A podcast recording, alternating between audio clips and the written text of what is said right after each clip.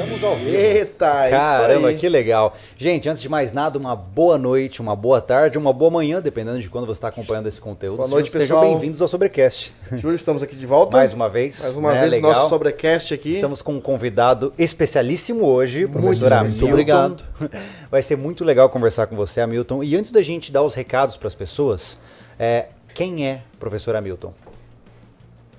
Uma pessoa careca. Eu sou professor de biologia já há muito tempo, né? É, minha formação é em biologia. Sou especialista em educação ambiental, herpetologia, que para que as pessoas entendam é uma sub-área da zoologia, que estuda mais profundamente anfíbios e répteis. E, a- e o meu estudo mais aprofundado foi dentro da química do veneno dos animais. Olha só, e por isso que nosso tema será sobre animais peçonhentos. certeza. Olha só. Então, gente, antes de mais nada, eu devo agrade- agradecer a presença de todos vocês. Lembrando a vocês que tudo isso aqui só é possível por conta dos nossos apoiadores. Vou deixar o link todo na descrição para vocês conferirem, tá? Devo lembrar vocês que estamos aí presentes conosco hoje o iSoug, que você já conhece, delivery de carnes, legal pra caramba. Se você quiser conhecer os caras, baixa o aplicativo. O site deles também vai estar na descrição para você conferir, tá? Se você está procurando carnes de qualidade, para você receber na porta da sua casa sem precisar sair para passar estresse, os caras oferecem esse serviço também, né, Anderson? Exato. É, quer falar o nosso próximo apoiador, Eu, Anderson? eu nem sei que a gente combinou pra estar falando do próximo A gente operador. só tá combinando aqui, ó. Tá indo. não- não- estamos no modo flow hoje. Ah, vamos lá. Eu Quero agradecer também o iSoul, já agradeceu. O Palácio das Ferramentas, que é um operador que foi muito fundamental aqui para todas as criações de obras e upgrades aqui na Chácara SV, que vem nos apoiando aí com belas ferramentas, né, Júlio? É verdade, E tudo é tá verdade. saindo muito legal. Lembrando que no próximo sábado provavelmente já temos uma nova obra aí. No, no próximo agora é abelhas, né? É, no pro... nesse No sábado... outro ainda, o nosso, nosso galinheiro acho que tá, É, tá já opera- operacional. que neste sábado faremos uma matéria completíssima sobre como criar abelhas sem ferrão. Você vai aprender desde como construir a caixa, dividir enxame, tudo. A tá? gente falou que ia fazer legal, e é. fez. A gente fez o podcast com o Rubens, que você conhece. Sim. O Rubens está criando abelha sem ferrão. E, e o cara tá bom nisso aí pra caramba. É, o bicho tá Há bom quatro nisso. anos ele tá dedicado a conhecer o mundo das abelhas sem ferrão. Ele tá ficando um, expert no negócio. É, e a gente fez um conteúdo bem legal com ele, é. E nos ofereceu a chance de que também é, conhecer esse mundo das abelhas. E já estamos com uma caixa aqui do lado do nosso primeiro enxame. Então É. vai ser uma experiência muito legal. Rubens, obrigado aí. Obrigado, Palácio das Ferramentas, por estar com a gente, tá? Nessas transformações do sobrevivencialismo. E para finalizar esse round inicial de agradecimentos, muito obrigado a Invictus também por estar sempre presente conosco, como você bem sabe. Mesmo quando eu não quero, eu tô usando Invictus, ó, eu nem preciso pensar. Hoje eu não tô de Invictus. Porque a roupa dos caras é boa, os caras são excelentes no que fazem, confira, o site deles também vai estar aqui na descrição, tá? Lembrando a vocês que se vocês quiserem apoiar o nosso trabalho, tem em cima da minha cabeça aqui, ó, tá o, o QR do Pix, tá? E também ah, vai estar o link ali fixado no chat para vocês. E não só isso, quando você quiser fazer uma pergunta, porque hoje a conversa vai ser bem legal, fique à vontade para mandar um super chat aí pra gente poder interagir de uma maneira mais bacana com você, Mas tá para bom? aqueles que querem também fazer a doação via Pix, de novo estamos aqui com o sorteio das canecas do sobrevivencialismo. Então, é, é, o nosso, como é que é o nosso Nosso concurso momento cultural. cultural. Não, não pode fazer sorteio. Não entendeu? pode, Então, é- não pode. Então, é. é uma dessas pessoas que vai levar um conjunto de três canecas que vai escolher qual arte ela quer lá no site da É loja SV. Doações certo? acima de 10 reais no Pix começam a concorrer. Terminando a live aqui no YouTube, você vai correndo pro nosso Instagram para ver quem pode ganhar aí essa caneca. Talvez seja você. Lembrando que você pode doar qualquer valor, mas acima de 10 reais, vai estar concorrendo as canequitas. É certo? isso aí. Agora vamos pro que interessa. Lembrando que o mês do apoio de canais é o Manifaco. Exatamente. Então, não existe só o sobrevivencialismo, existe um monte de gente querendo fazer matéria legal. Então, visite o canal do Manifaco. É o isso moleque aí. é esforçado, é bom, sabe o que faz. É isso aí. Agora vamos então começar. Nossa, Hamilton. Hamilton. Cansamos. Comecemos pelo começo. O que, Que são bom. os tais animais peçonhentos? Pois é, eu acho que as pessoas fazem uma confusão muito grande. Primeiro, eu acho que nós temos que entender esses conceitos, tá? Para não sermos preconceituosos, temos que entender os conceitos. Toda pessoa pré-conceituosa é aquela que não sabe sobre alguma coisa e tenta opinar sobre aquilo que não sabe.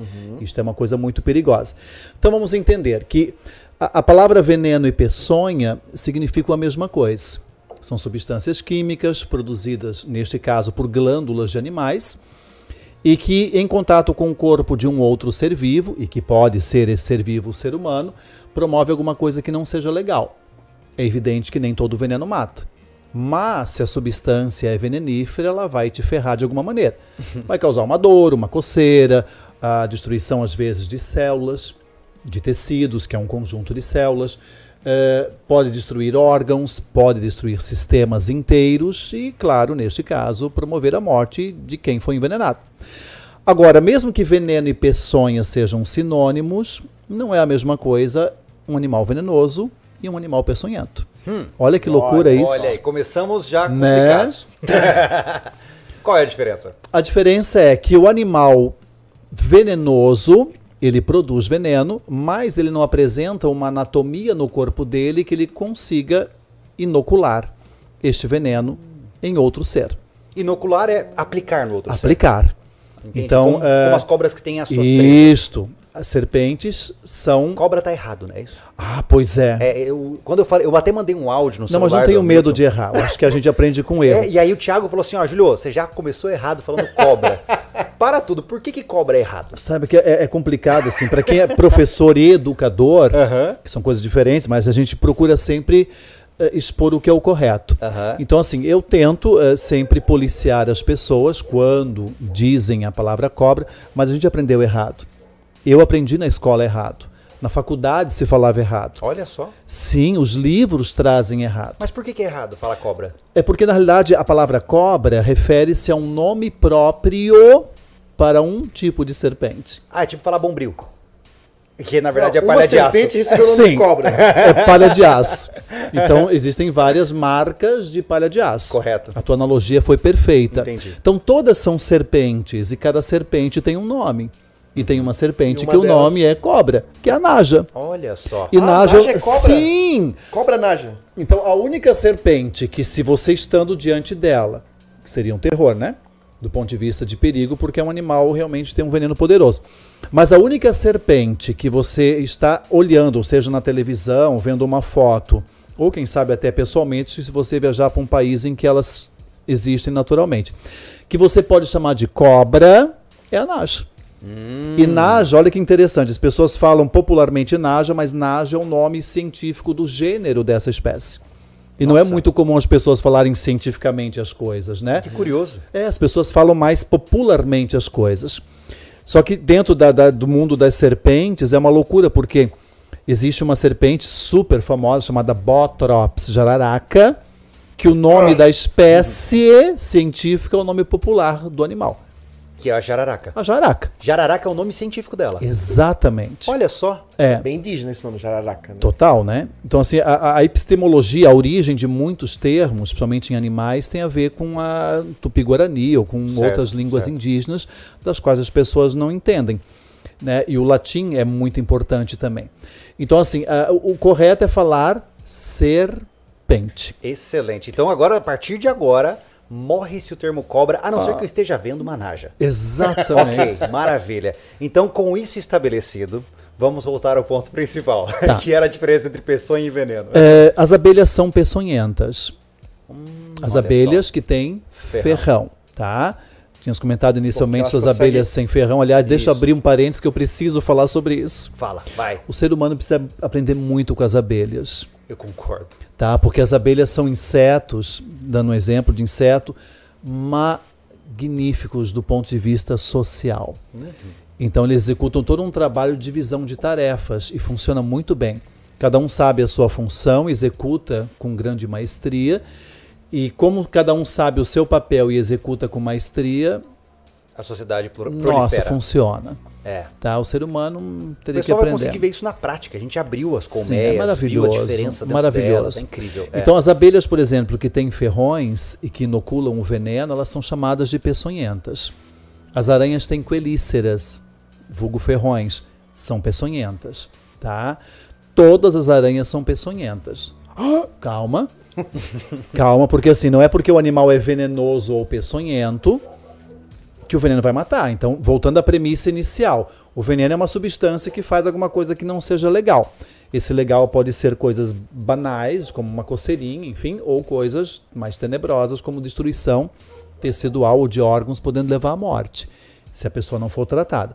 A boa notícia é que para todos os animais peçonhentos que existem no Brasil, via de regra, existe soroterapia. Nós temos institutos importantíssimos no Brasil, que são referências mundiais, né?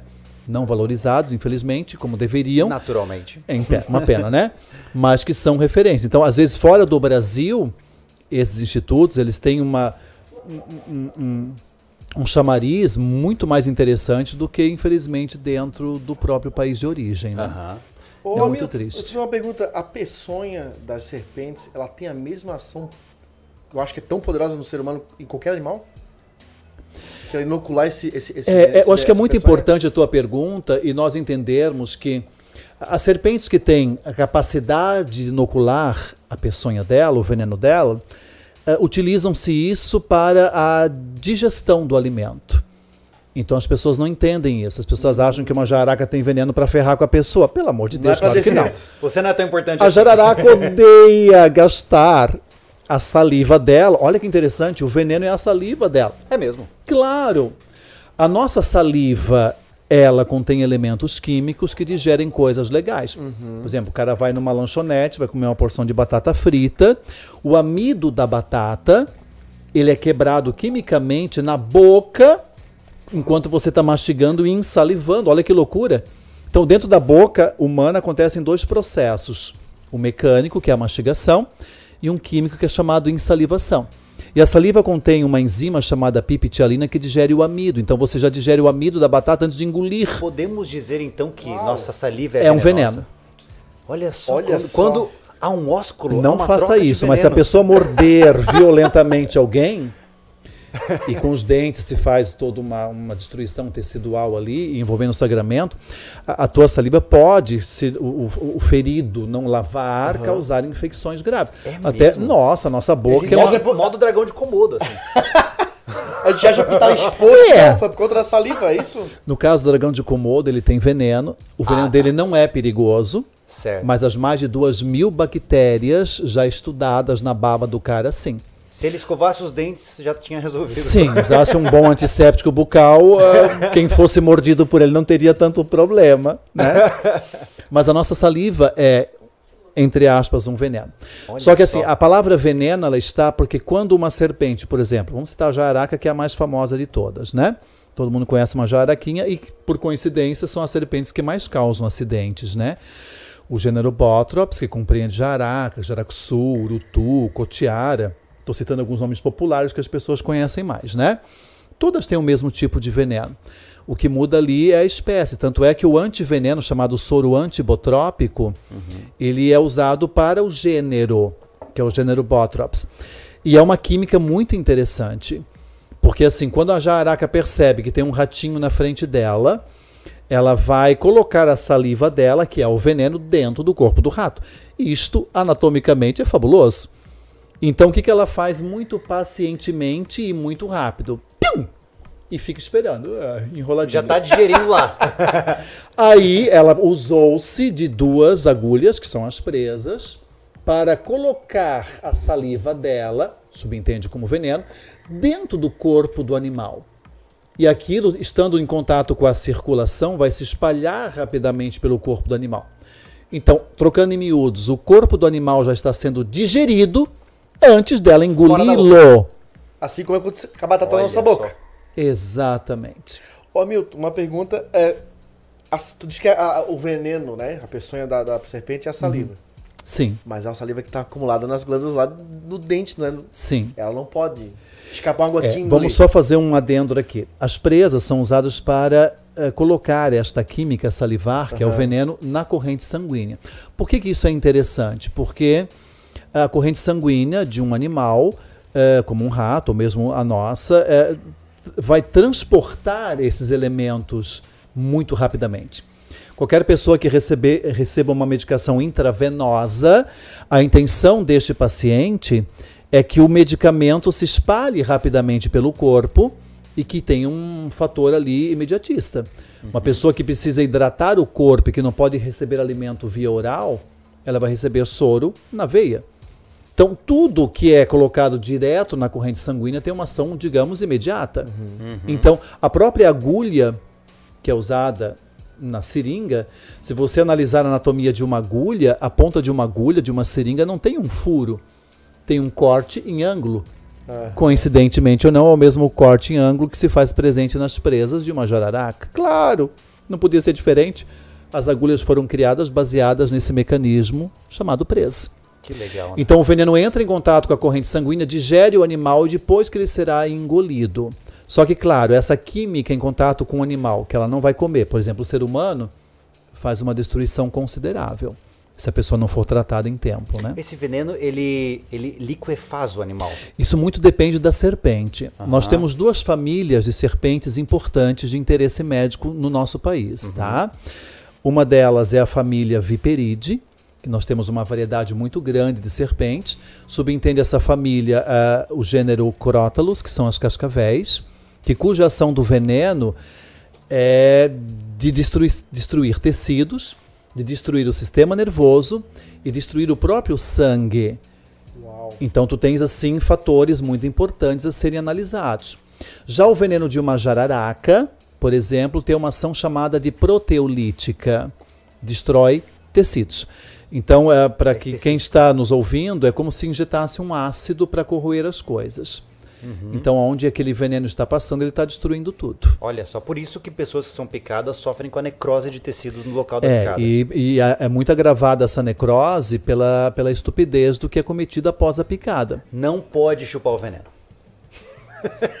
Quer dizer que aquele kitzinho de bombinha para tirar o veneno é mentira. Não, não pode fazer torniquete. Já mais. Aliás, aí você sabe... ainda Nossa. bota veneno na tua própria boca. Durante muitos anos se ensinou as coisas erradas. E muitas pessoas tiveram membros mutilados por necroses terríveis, braços, pernas, porque se ensinava a fazer uma coisa chamada torniquete Sim. ou garroteamento. Nunca se faz isso.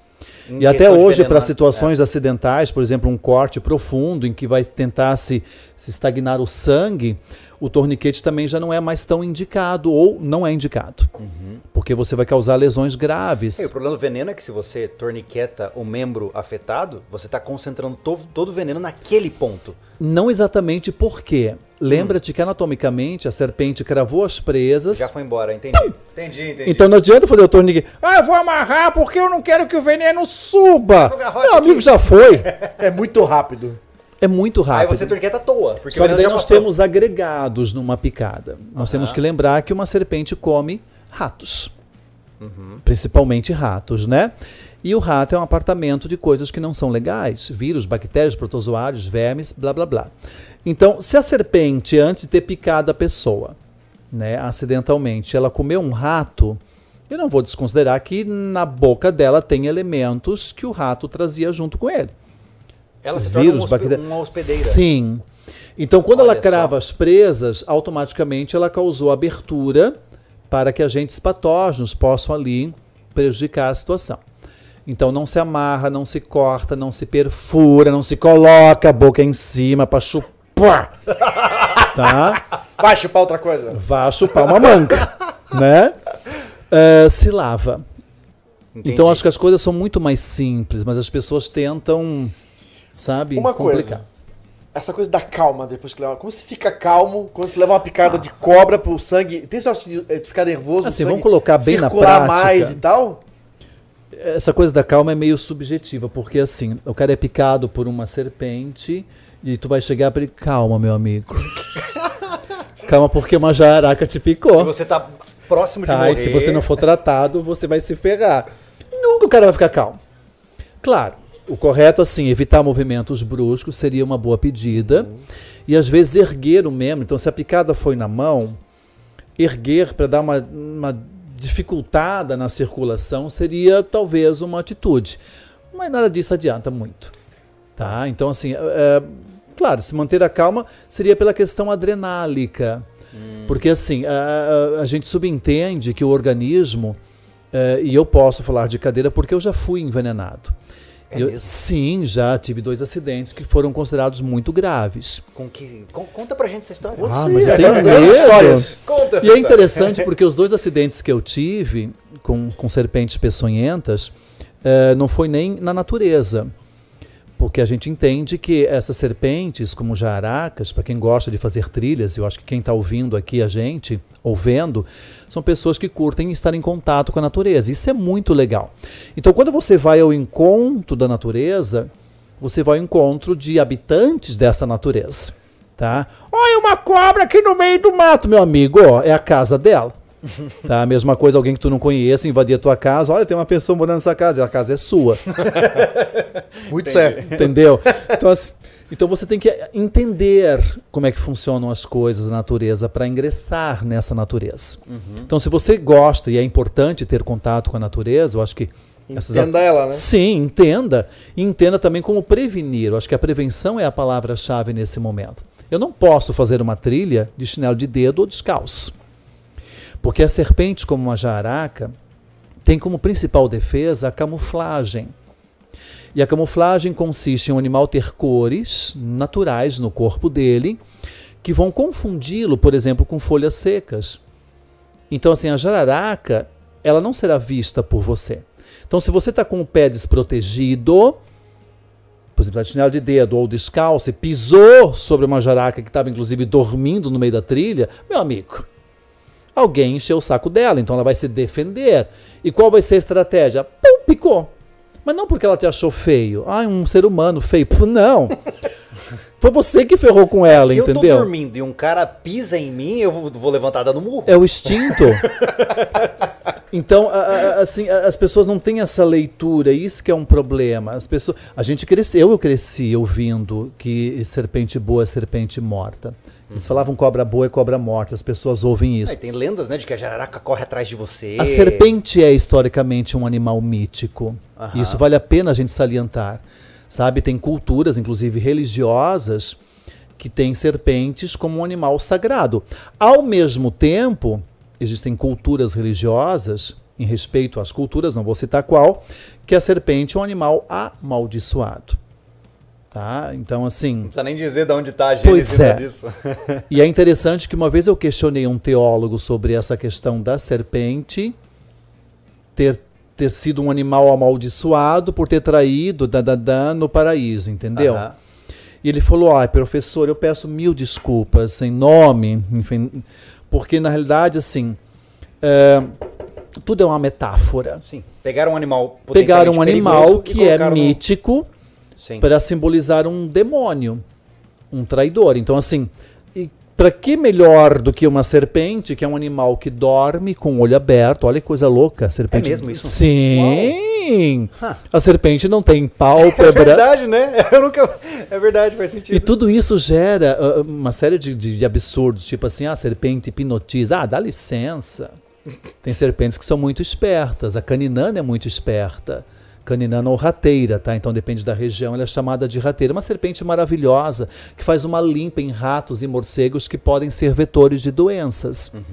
Tá? E hoje é legal porque as pessoas têm respeitado mais a caninana. Olha só. É, o cara que É, a gente encontra. teve a oportunidade de Ah, visitar de um amigo que sério? tem uma caninana, é, lembra, amarela, linda, né, Eu tive cara? a oportunidade de cruzar com uma na natureza, enorme. É, e se ninguém encher o saco dela, ela vai viver nesse local 20, 30 anos, que é Olha o tempo só. médio de vida de uma 30 caninana. anos? Sim, elas vivem 30 anos em média. Então elas saem ali pelas 10 da manhã para pegar o solzinho delas, porque elas curtem um solzinho, né?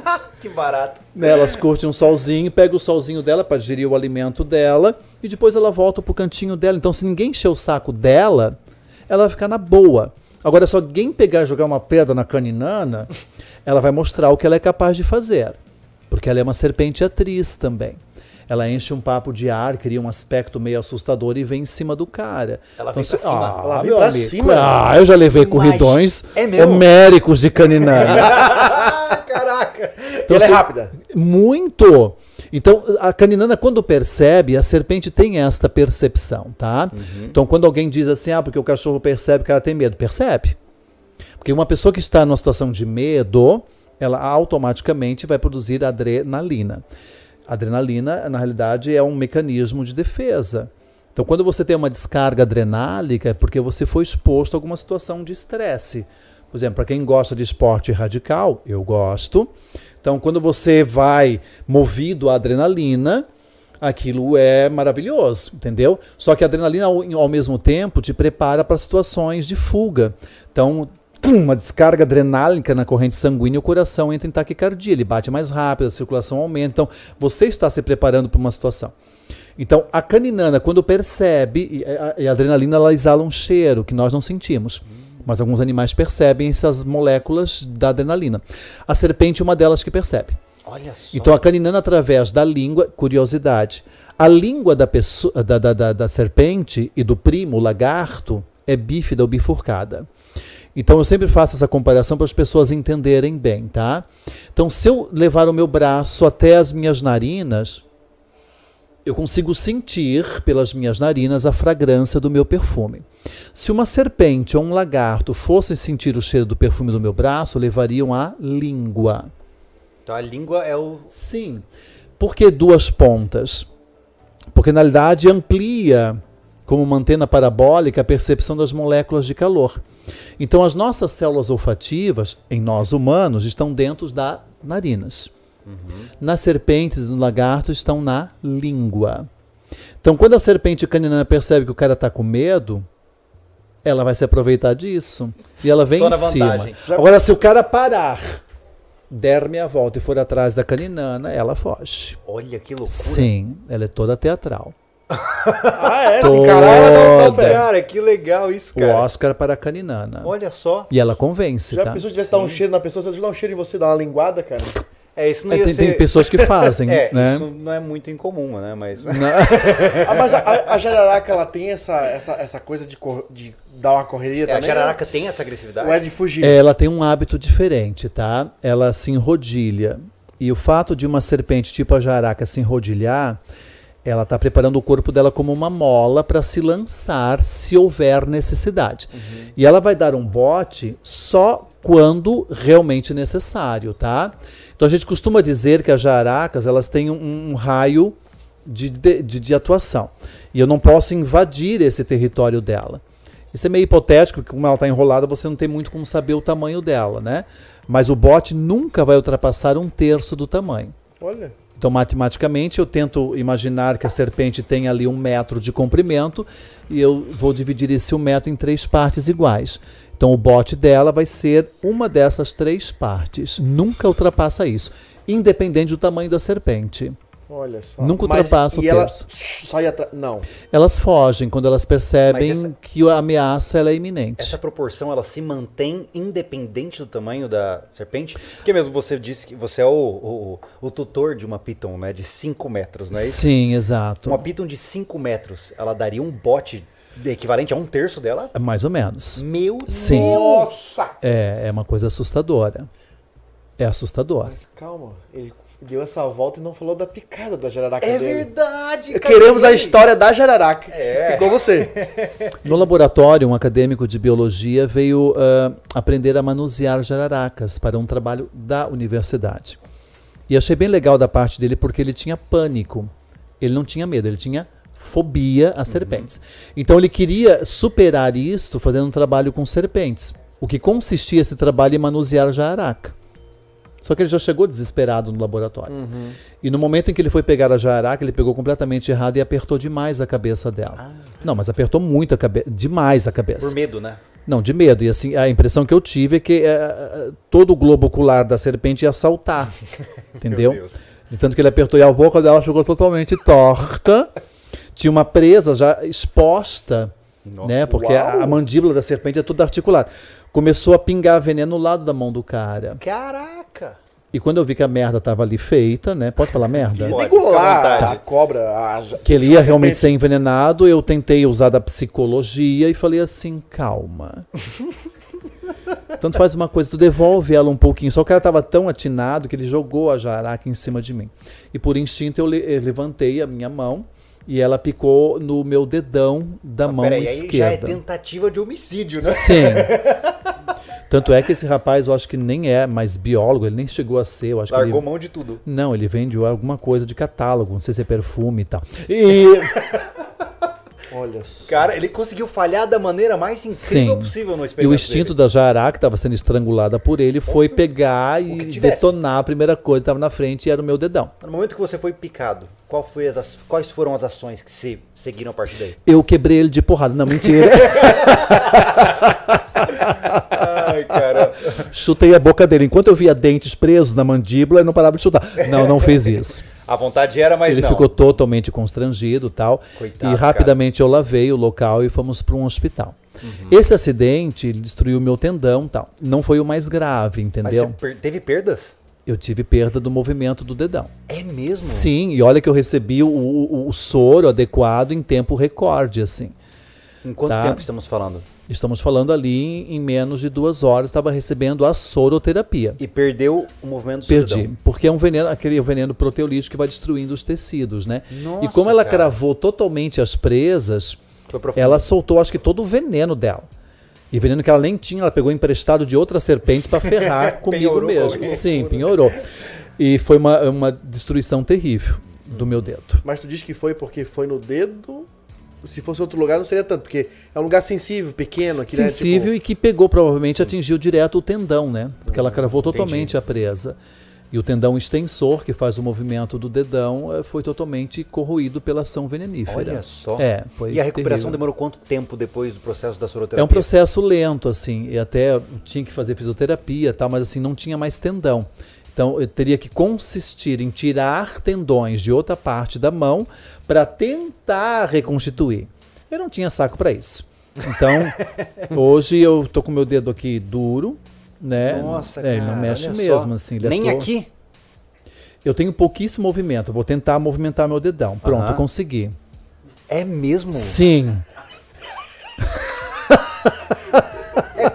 É mas é trágico. Eu não sei se eu posso rir ou não. Sim, pode. Já tô fudido mesmo, pode rir. Que loucura, cara. Sim. Tá, e onde mais você perdeu o movimento? Teve outra picada? Teve. Não, que interessante, foi na mesma mão. É mesmo? Foi. Né? Então, assim, minha mão tá fodida mesmo. Então, eu perdi o movimento deste dedo. E a outra picada foi de uma caiçaca, que é um tipo bem difícil de encontrar de jararaca, que ocorre na região nordeste do Brasil. E é interessante, assim, eh, o veneno dela, ele é um pouco mais poderoso do que o da jararaca convencional. E isso foi descoberto através do meu acidente. É mesmo? Sim, é, o soro não fazia efeito, o soro antibotrópico estava tendo dificuldade em destruir a química do veneno. O E- soro ele é semelhante ao que você já havia tomado, por Era exemplo? o mesmo, mesmo soro.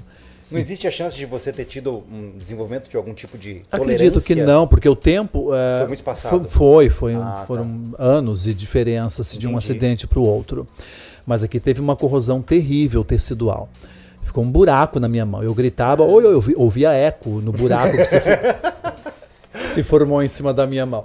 Teve que fazer enxerto de músculo e de pele. Claro que eu não vou falar de onde foi tirado o músculo Não, tá e a pele. bem, Tá tudo bem. Mas eu lavei muito antes. Às vezes, curiosamente, eu solto uns flátulos pela mão. Quem foi? Quem foi? Caramba, eu estou cara. literalmente com o cu na mão. E-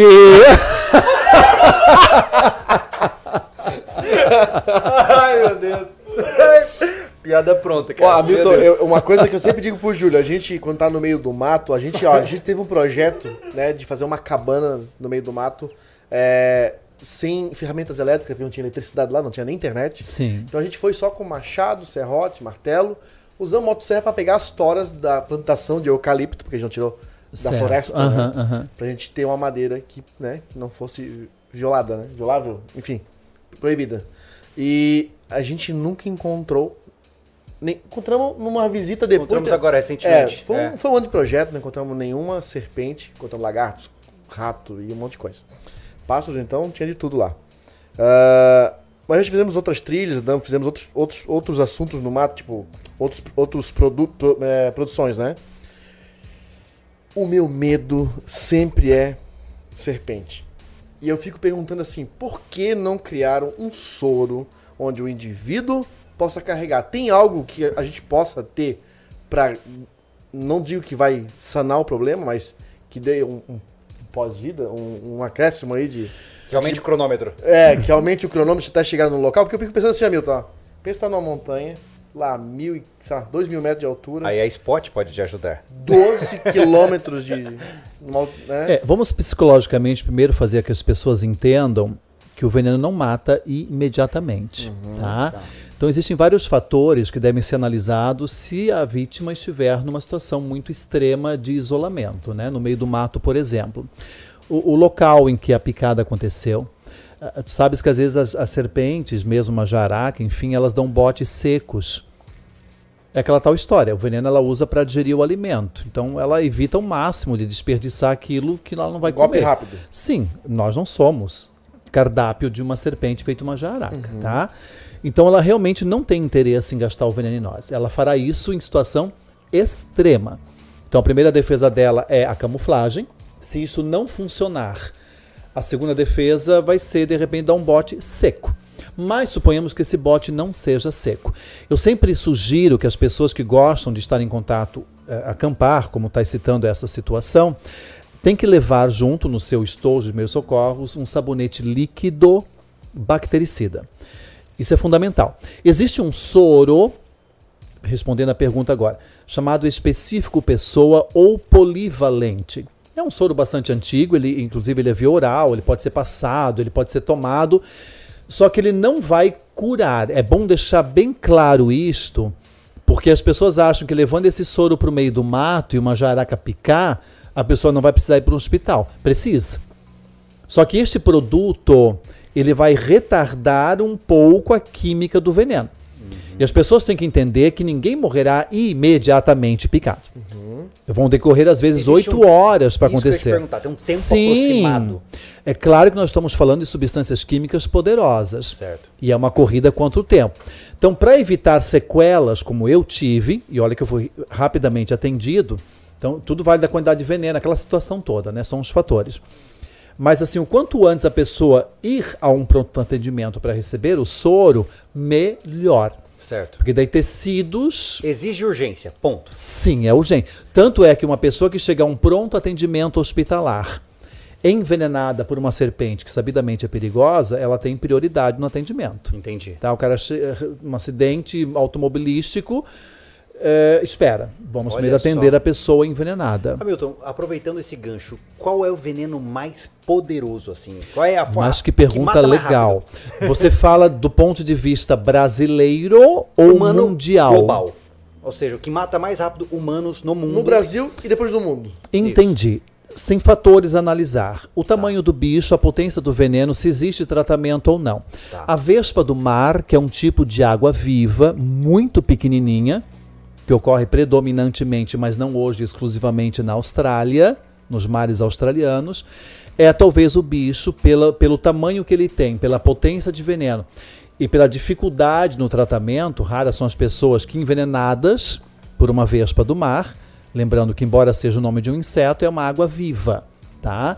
Só que as pessoas que sobreviveram a acidentes dessa água viva eh, são poucas, mas elas, elas eh, verbalizam que a dor é semelhante à picada de uma vespa, tá? Nossa. Sim, dói. E é um veneno neurotóxico poderoso, tá? Então eu diria que pela potência do veneno e pelo tamanho do bicho, a vespa do mar. É, porque nós estamos falando só de serpentes aqui, mas Não, o papo ele não, é muito é- mais sim, amplo. ele é amplo, é, né? É, então tenha fé. O, o animal que você teme vai chegar aqui na lista. E essa vespa do mar existe nos mares do Brasil? Não, não existe, mas as primas aparecem aqui. Então, pessoas que são acidentadas por caravelas, tá? Eh, por água viva, eh, são acidentes considerados graves. Normalmente, os, os guardas-vidas ou salva-vidas, quando pressente a presença desses animais dentro do mar, eh, colocam uma bandeira de cor roxa. Então, por favor, banhista, respeita a sinalização. Muitos acidentes acontecem que o cara tá nas férias, aí um guarda vira, "Ô, a gente só pede para não entrar no mar hoje porque tem hoje água viva. Ah, tu manda em mim! Eu tô de férias! O cara entra e sai numa ambulância direto para o hospital, tá? E que causa óbito mesmo. Olha tá? só. Pode causar. Os acidentes normalmente são pontuais, até porque a água viva ou caravela são animais venenosos, mas não são peçonhentos. Tá? Então o acidente ele não é, o veneno não entra na corrente sanguínea. Só que o instinto da pessoa ao ser envenenado por uma água viva ou uma caravela é coçar. E quando a pessoa coça, ela está empurrando isto para mais debaixo da pele. O que Certo. pode atingir vasos da lâmina basal que estão logo abaixo da camada que não tem sangue, que é a pele. E aí entra de fato na corrente. E aí é um problema. Porque se, se esse veneno atingir, por exemplo, os rins, o que não pode ser difícil, impossível, porque assim, o sangue vai obrigatoriamente passar pelos rins. Pode causar uma falência renal e a pessoa vira óbito. Game over. Com certeza. O mesmo pode ser é, aplicado, por exemplo, no caso das abelhas, por exemplo, as apis, né, as africanizadas. O indivíduo levou uma picada. Certo. Se eu coço essa picada, o mesmo princípio de intensificar o, o, Sim, o efeito nós do veneno, temos um agravante nas abelhas africanas porque elas, elas morrem, então logo elas picam. Porque ela deixa o aparelho picador ali, como se fosse um cota-gotas. Então, o- o- a pessoa normalmente ela tende a puxar o ferrão, o que é um erro. Que quando você vai tentar puxar o ferrão, tu Você apertou o local e empurrou pra veneno. dentro, que já tá lá dentro. Exato. Que loucura. Então você tirou o ferrão, mas você antes inoculou o veneno ainda mais. O veneno que estava ali ainda esperando para ser. E é interessante, quando você vê uma abelha picar e ela sai voando, ela morre metros a seguir. E tu vê aquilo mexendo, Ele fica pulsando, né? fica pulsando. Isso é uma anatomia fabulosa, tá? Porque as abelhas soldados, elas têm uma missão, proteger a galera que está ali trabalhando para fazer as coisas. Se alguém vem brigar com a sua família, você vai dar um soco e deixa a sua mão e morre de sangrando depois? Nossa, Ou que pior, loucura. no caso a abelha, né? ela rasga o Sim, abdômen por isso que eu digo inteiro. assim, o ser humano, se seguisse o exemplo das abelhas, olha a fala inicial, elas são extremamente, sabe, categóricas nas suas funções. Então, quando alguém é picado por uma abelha, que se a sorte for apenas uma, é raspar. Então, pegar um objeto, tá no Uma meio do lâmina. mato, pega um galinho, uma lâmina, vai pro meio do mato, leva uma faca, né? Então, tu vai pegar a, a parte cega da faca e raspa. Então, tu não estás inoculando mais veneno. Tu não estás ainda ajudando a- o animal, que é é peçonhento. lidar com o instinto, né? O cara levou picada e É, mas é tira, né? instintivo. É. Eu sei disso, já fui picado por abelha no meio do mato, fui lá e puxei e me ferrei, entendeu? Então, é, então é uma coisa realmente de É instinto. legal saber disso, porque muita gente é alérgica à abelha, ele não sabe muitas vezes. E vai Eu, saber no momento em fiz- que é envenenado, né? É, eu numa corrida que fiz, sofri um ataque de abelhas. Tava terminando uma corrida, eu subi o cambrela. Eu tô, tô- tava treinando, subi o cambrela, tava correndo. E na saída eu comecei a levar picada. Né? Eu tava quase no Nossa. final. Me deu um pânico, cara, e você sai correndo em zigue-zague, Sim, meio que abaixado. E aí eu bati o joelho numa pedra, caí no chão e falei assim: ah, se vier, morri, né? Nossa, não morreu picado, ela morreu de traumatismo, né? Cara, foi- mas assim, é interessante porque é, te bate um pânico. Bate. Porque parece que você tá levando pedradas. Sim, né? sim. E é assustador. E eu imagino um indivíduo que é alérgico, ele tem que tomar muito cuidado. Duas abelhas podem matar uma pessoa alérgica Duas. por choque anafilático. Caçambola. Então existem graus de, de, de, de alergias, né? Sim. Mas tem pessoas que são muito alérgicas, se um borrachudo picar, a pessoa tem ínguas no corpo. É mesmo? É assustador.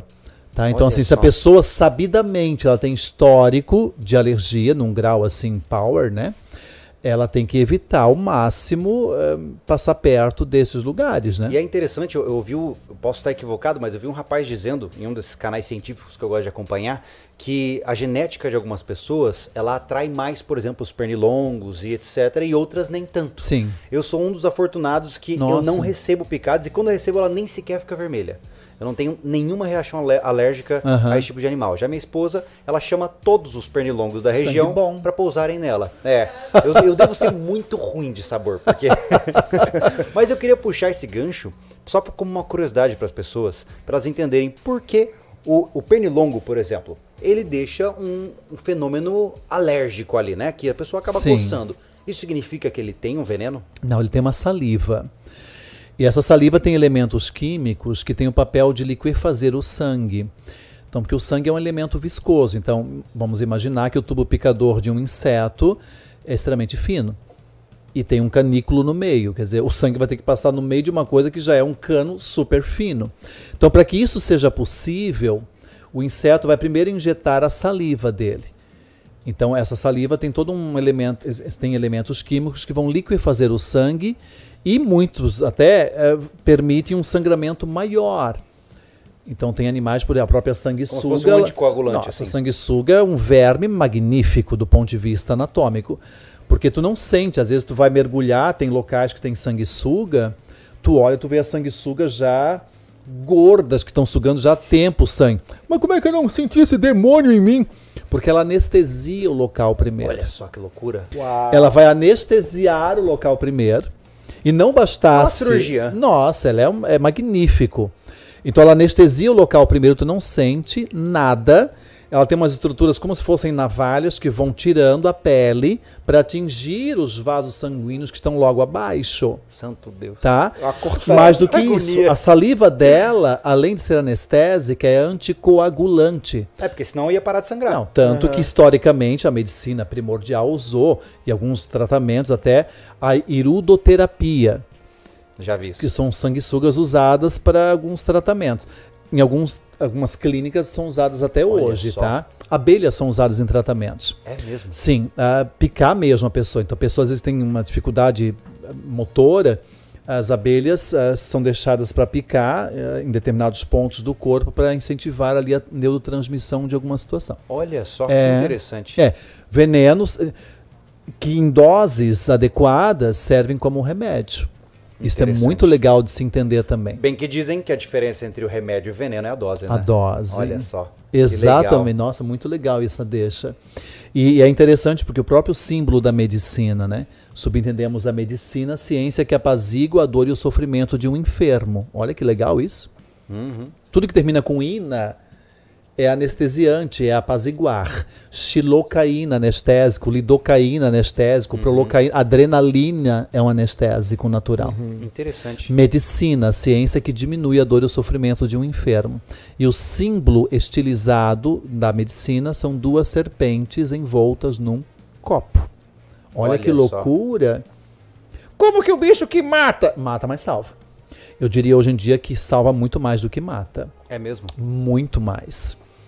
Hoje tem um pool de medicamentos que dependem da química do veneno de serpentes. Mas tem uma coisa muito séria nessa nossa conversa. A gente está falando das serpentes que são atraentes, são estéticas, são bonitas, são Sim. seres quase que sexys. Contudo, São. ao outro lado da moeda, aqueles que andam com em oito, em oito patinhas e fazem, e são peludos e têm muitos olhos e ah, Sim. vamos falar de aranhas, Hamilton. Como falar de serpentes não falar de aranhas, né? Sim. é, todas as aranhas são peçonhentas. E eu tenho uma notícia muito legal, porque no Brasil são mais de duas mil espécies já catalogadas de aranhas. E dessas mais de duas mil, duas apenas, duas apenas têm de fato interesse médico soroteráptico. Então Uma só delas- duas podem fazer mal pra gente. Só a aranha marrom, que infelizmente ela é muito facilmente encontrada dentro das residências. Você sabe que o epicentro da aranha marrom no Brasil foi a região metropolitana de Curitiba, onde se apareciam mais casos, né? Por dois fatores que são fáceis de entender. Altitude, baixa temperatura e por conta da escassez do predador natural da aranha marrom, que são as nossas amiguinhas lagartixas. Que as pessoas pensam muito mal da lagartixa. Como, como pode? Eu sempre adorei lagartixas. Eu acho fascinante a lagartixa. Eu tô com um problema sério agora. A nossa gata recém-chegada em casa tá matando as lagartixas da minha Mas ela casa. traz de presente a minha, a- a- o Sansão, que é meu gato, também. Eu fico muito brabo com ele. Eu não quero o seu presente! É, não vou fazer isso, mas esses dias eu fui dormir, coloquei a mão embaixo do travesseiro, tinha uma coisa assim, meio que se mexendo, querendo morrer. Quando eu acendi a luz, era uma lagartixa pedindo clemência, que meu gato havia escondido embaixo do travesseiro. Não briguei com ele, mas eu discretamente peguei a lagartixa, que estava sem o rabo já, né? E soltei. Ele não viu que eu descartei o presente, né? Ah, entendi. Para não ferir os valeu pelo presente, eu gostei. Mas a lagartixa ela é muito mal. Como a maior parte dos bichos são mal interpretados, né? As pessoas dizem que a lagartixa tem veneno. Mas sabe o que acontece, Hamilton? Eu percebo que muitas vezes as pessoas elas querem se isolar do ecossistema onde estão. É, eu percebo claramente isso. É, por exemplo, assim como eu tenho os cães para me notificar quando pessoas chegam na minha casa, meu gato para matar as baratas que aparecem na minha casa, as lagartixas para matar as aranhas, eu, eu entendo que a gente tem que entrar em sinergia com esses animais que já estão presentes em casa para que você possa se beneficiar disso. Se você tenta criar um ambiente estéril, é uma luta que você meio que já perdeu, porque Sim. ao eliminar, se eu não me engano, acredito que seja mito, não sei, mas houve um- uma, uma história, um boato, de que a peste negra foi facilitada porque atribuíram ao gato preto o sinal de azar. Então houve uma cultura de matar todos os gatos pretos disponíveis em todos os lugares. Logo, a população, Superpopulação de de, ratos. aumentou, o vetor de transmissão principal da peste negra.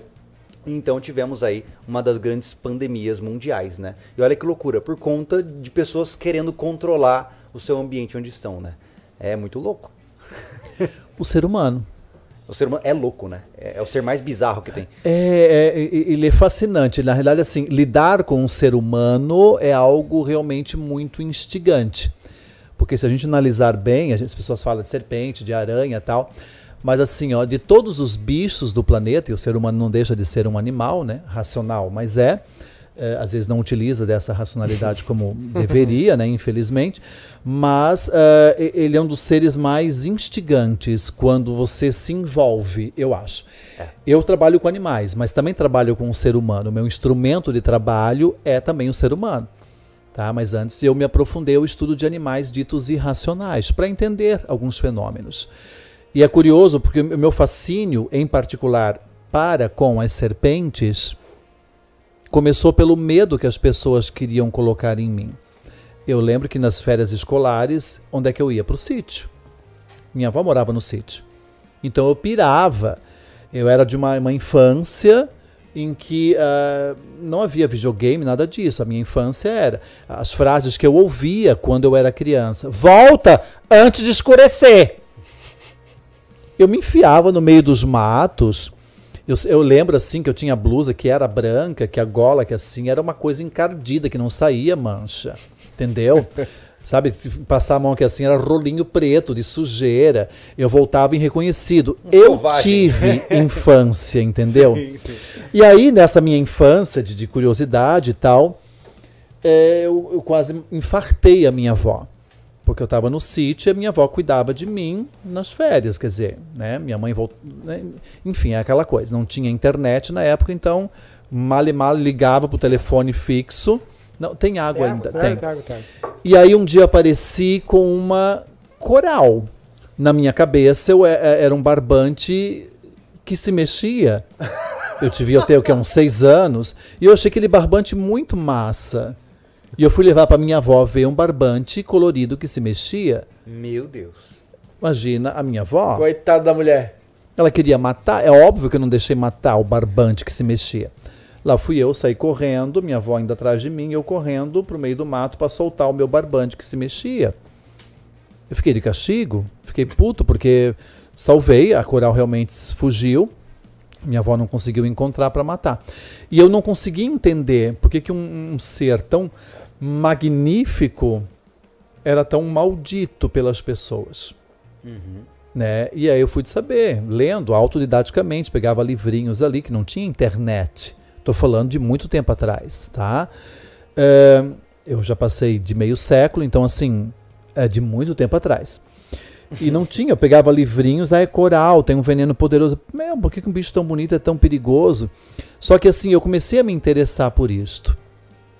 Tanto é que, do ponto de vista de química de veneno, a serpente com o veneno mais terrível na América do Sul é a coral. E normalmente crianças são vítimas de corais, porque é uma serpente que não é agressiva, não sabe dar bote, ela precisa morder para soltar o veneno e chama muita atenção. Todo mundo vê uma coral. Sabe, tá fazendo uma trilha no meio de folhas secas, tu né? vê a coral, ela é uma lâmpada acesa no meio do mato. E aí aquilo fascina, de fato. Só que ela tenta fugir, só que a criança pega, ah, uma canhão, a criança vai falar uma coisa, ah, um barbante, eu falei um barbante, né? E aí... Teve sorte naquele dia. Muito. Sabe, o anjinho da guarda tava lá, porra, cara. Mas essa série de mitos, ainda assim, como eu disse, ela gera uma série de má concepções e uma série de problemas, né? Muitas vezes as pessoas, especialmente aqueles que chegaram para começar a colonizar a Terra, eles tiveram que lidar com a, o ato de estar invadindo esses ecossistemas e, e, tornar esses ecossistemas seguros para eles. Né? Então é um conflito quase que é, eterno entre o homem e o animal de quem ele está tomando aquele espaço. Né? Porque você bem falou antes do nosso, do nosso podcast começar que nós somos os parasitas. Somos. Né? E eu concordo 100%. Va, eu nunca ouvi é, a maior falácia nesta vida de que o ser humano é o rei do mundo. Não, não, não ele, é, ele é o, o mal desejado, é, eu acho que a palavra que define isto é antropocentrismo, para ser tecnicamente correto. É. é o cara se colocar num pedestal, olhar para o próprio umbigo e achar que é o ser mais evoluído do planeta. Que idiota! Não somos nós que melhor sentimos os cheiros das coisas. Então, para quem tem um cachorrinho de estimação em casa ou um gatinho, o teu gato e o teu cachorro têm um olfato anos luz superior ao teu. Já perdeu. Já perdeu o jogador. Não somos nós que melhor ouvimos, citando o cão que é mais próximo, né? Os cães ouvem muito melhor. Bem, só para citar o olfato do cão, tu nunca verás em aeroportos pessoas farejando malas. Até porque seria uma cena curiosa. Seria. Então são os cães farejadores. O que o ser humano tem, que é legal, é um cérebro bombadinho, assim, né? Legal. E que não utiliza um percentual legal. E o mesmo pouco que se utiliza, se utiliza de forma totalmente distorcida. Chama-se avareza cognitiva. É, mas é, o grande erro foi esse antropocentrismo, o ser humano achar o bambambam bam, bam do pedaço e olhar todo mundo de cima, entendeu? Esse é o grande Mas erro. eu vou te dizer que é um processo de quebra de paradigma. Eu vejo que, assim como acho que todos nós, nós somos criados com uma concepção de que nós somos quem domina o ecossistema. Né? Nós somos aqueles que chegamos e criamos o que nós queremos. E recentemente é, eu tenho tentado entrar mais no mundo como ele de fato é. E uma das coisas que me abriu os olhos foi o estudo da agrofloresta, por exemplo. Eu comecei a fazer um curso de agrofloresta, achei super interessante. Eu comecei a entender que o ser humano ele, ele, ele é um, um, um zelador do sistema ecológico. Ele não é o dominador. Ele é aquele que ajuda a, a vida a proliferar. Nós somos, Deveria, pelo menos, né? em essência, nós somos aquele que divide enxames de abelhas, né? que faz a poda para que as planta- plantas fiquem mais produtivas. Nós vamos fazer pequenas interferências para que o ecossistema esteja mais vivo e nos proteja por isso. E olha que legal essa concepção, né? Porque nós somos criados com a concepção de passa o trator, planta o que quer, vende, ganha dinheiro e compra uma mansão. e eu acho isso curioso, é uma quebra de conceito, né? Que a gente tem que começar a entender que não é bem por aí. E naturalmente, quem explica isso para outros, muitas vezes acha que já começa com conversa de hippie, né? Ah, olha lá o ripongo aí que abraça a árvore, né? Que é um preconceito muito grande, né? Ah, sim. Mas voltemos ao ponto. Estávamos falando de aranhas marrons e já estamos falando de quebra de paradigmas Olha como as coisas se puxam, né? As aranhas, historicamente, elas sempre foram animais, pela quantidade de patas que tem, são oito, né, que uma aranha tem. Aí o povo diz, meu é é muita pata para um bicho só. E, e- e eu preciso fazer uma correção, preciso. As aranhas não têm pelos, Ah, elas têm cerdas. É, ah, não é a mesma coisa? Não é a mesma coisa. Então, assim, os únicos animais que têm pelo são mamíferos. tá. Se o animal não for um mamífero, ele não tem pelo. Então aquela caranguejeira, entre São aspas, cerdas. peluda, ela é cerduda. É, mas assim, por força de expressão, para não pirar a cabeça também, pode chamar de pelo, que tu não, não vai cair a língua por ter chamado de pelo. Claro. Tá, mas assim, o correto são cerdas mesmo, né? E a gente é muito escravo da aparência, porque se você analisar uma aranha marrom adulta, ela não ultrapassa na sua circunferência uma moeda de um real. Então, para quem está em casa, já pega uma moeda de um real ali, dá uma olhadinha. Tu estás diante da aranha quimicamente com o veneno mais poderoso do Brasil, Olha só. Tá? E O de- presente em casa. Sim, a aranha marrom chega nesse tamanho, pode chegar uma moeda de um real. uma moeda de um Eu achei que real. ela fosse pequenininha, cara. Não, é claro, é, as, as menores também fazem estrago. E normalmente as menores elas causam acidentes porque elas já são menos vistas também, né? Não são aranhas agressivas, eu diria que esse é um aspecto positivo da aranha marrom. E ela causa acidentes quando ela é comprimida contra o corpo. Ah, já até Então- sei já. Botar, botar a bota. É, e assim, é, sabes que interessante, como elas vivem mais em ambientes domésticos, é difícil encontrar num acampamento uma aranha marrom. Só que você, quando vai acampar e leva sua barraca e deixa seu coturno, que tem um bicho podre ali dentro, já com chulé acumulado de trocentos anos, fora da barraca, há um risco de alguém entrar durante a noite para se esconder, tá? E aí não são aranhas marrom. Aí pode ser, depende de onde você está fazendo esse acampamento, né? Pode ser um escorpião. Às vezes a bota tomba. E aí você tem um esconderijo, né? Que é um para de um esconderijo, né? Ótimo esconderijo. Então sempre é muito prudente. eh, as pessoas não têm essas, sabe, esses insights. Tu vai calçar a tua bota, um tênis, enfim, sacode antes. Tu deixou a tua gandola, alguma roupa pendurada num galho para secar do suor da caminhada, sacode antes. Outra dica, deixa do lado do avesso. Legal, dizer você, legal você dizer isso porque a gente só assume isso para calçados. Então, casacos também. Exato. eh, Tá. Bonés, toucas, quando a caminhada ou o contato for no inverno, tá? Uhum. Então, sempre nós temos que ter esse, criar isso como hábito. Porque assim, se evita muito acidente com aranhas, ou com outros animais que pode estar se escondendo no meio de roupas, né? Porque alguns tecidos mantêm o calor do teu corpo durante um certo tempo. E depende da época do ano, alguns animais se interessam por essa fonte de calor ali para se esconder, é um abrigo. Então sempre tomar esse cuidado para evitar acidente. Uh, a aranha armadeira é um problema pela agressividade dela. Então, para quem está perto de um local que tenha plantações de banana, por exemplo. Aqui. Exato. Então, assim, a, a aranha armadeira ela gosta de se refugiar, se esconder dentro de cachos de banana verdes. Ah, vou colher um cacho de banana que está lá no meio de uma roça e vou levar para amarrar num rancho para amadurecer na sombra. Onde é que é a facilidade de levar esse cacho? No Nossa, ombro. Costa. Hum. Então, assim, a aranha armadeira, ela é extremamente mal-humorada. Ela tem um demônio que mora dentro dela. então tu não precisa fazer nada contra uma armadeira. Ela só tá no ódio Não, tu só. passa, ela salta, e salta até um metro e meio. Não, isso aí, é, isso aí eu, porque o povo tem medo de barata que voa. Eu tenho medo de aranha que voa. Porque saltar um metro e meio pra proporção de Sim. tamanho de corpo dela é que nem se eu saltasse, sei lá, 40 metros exato, pra frente. Exato. E é um veneno neurotóxico extremamente dolorido. Eu já vi pessoas chegando ao pronto atendimento hospitalar tendo convulsões. É mesmo? Uau. É muito dolorido. E gritam muito. E pelo jeito estava doendo mesmo, tá? Dá para se compreender pelas evidências. Sim, sim. E é interessante porque, assim, uh, não sendo uma aranha marrom e não sendo uma armadeira, todas as demais aranhas totalmente tranquilas para nós. Mas elas ainda assim podem. É... Claro, como defesa. A, própria caranguejeira, tem pessoas que fazem trilhas e quando encontram caranguejeiras, manuseiam.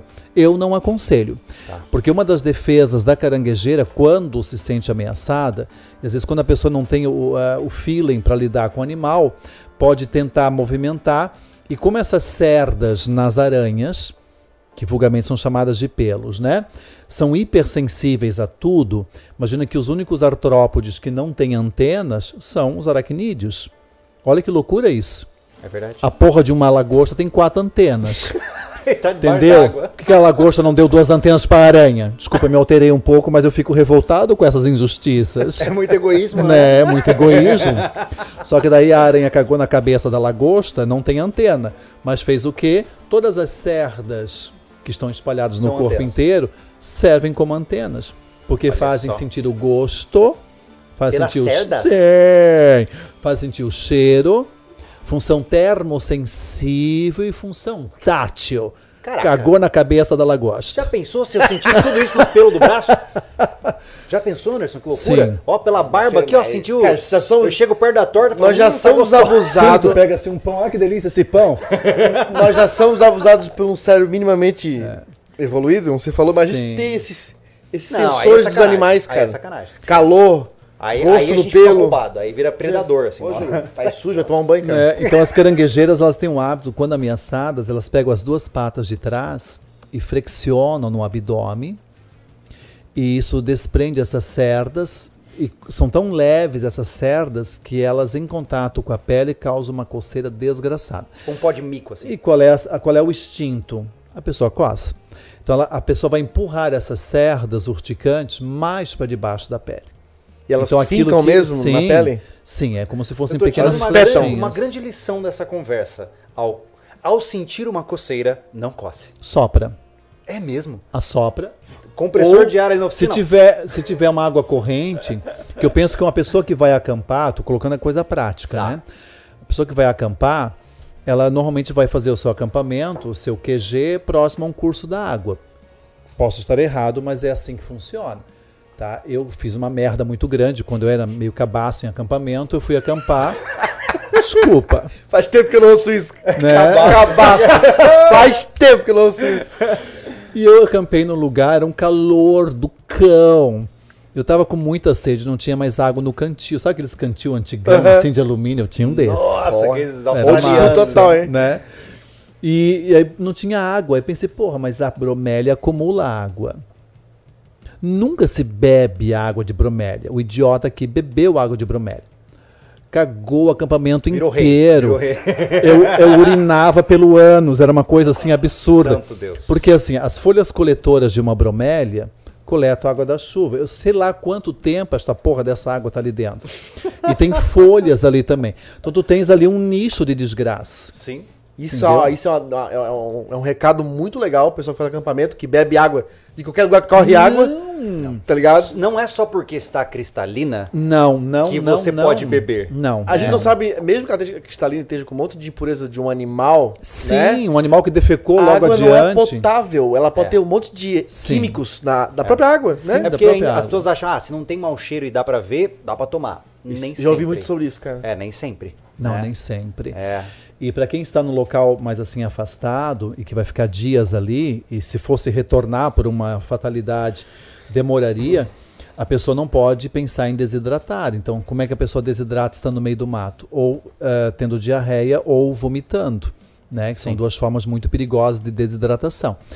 E às vezes para você ter elementos isotônicos que vão recuperar hidricamente essa pessoa, é difícil. Tu não vai levar Gatorade pro meio do mato, não vai levar água de coco, ao menos que tenha, entendeu? Mas No tecnologia não falta, né, Milton? Hoje as pessoas têm pastilhas de cloro, tem muitas, tem agora o. Tem. Tem aquele, aquele filtro da Stonewater lá do pessoal que, que, tá, Isso. que mandou pra gente, que são filtros que filtram 99% de bactérias. Enfim. É, né? o acampador mucilon que a gente diz, né? Ah, Mucilon. Né? Na minha época era uma coisa mais rústica, tá? Olha só, ele trouxe outro termo, não é mais Nutella, agora é Mucilon. Olha só. Tá, além dessas cerdas que as aranhas soltam, Aham. ah, o exemplo da caranguejeira, que é, eu acho que o exemplo de aranha grande no Brasil, é a caranguejeira. Tem outra maior? É, é que o termo vulgar é caranguejeira porque lembra de fato um caranguejão, né? É, inclusive a maior aranha do mundo é brasileira, que é chamada vulgarmente de aranha Golias, pelo tamanho dela, que é uma caranguejeira. Ela se alimenta de aves. Ela Isso sobe nas tá errado. árvores. Se Pois existe é. um Que Deus, tamanho ela esse tem? Deus vacilou aí. Que tamanho ela Tá tem? errado. Tá errado. Bem, é, ela tem o tamanho de um prato de sopa. Tu tens tranquilamente uma aranha É isso aqui, ah, assim, que Golias. Que abraça tua cabeça. E é um bicho assustador e é muito agressiva, tá? É mesmo? E ela vive nas copadas das árvores De qual e região? ferra. É, bem, no norte do Brasil, a região do Amazonas. Tá longe, Anderson, tá tudo bem. Mas a pergunta que eu ia fazer, eu te dei esse espaço pra falar sobre as caranguejeiras, mas além das cerdas, a caranguejeira obviamente tem umas presas grandes. São quelíceras grandes. Essas carícias cravam. Então tu imagina duas unhas de gato cravar. Eu ia falar E sobre prende, isso. tá? Eu já vi pessoas sendo picadas, vamos dizer assim, por caranguejeiras. E ela cravou de tal maneira as quelíceras, quando a pessoa foi puxar, a aranha veio, mas as quelíceras Olha ficaram. só.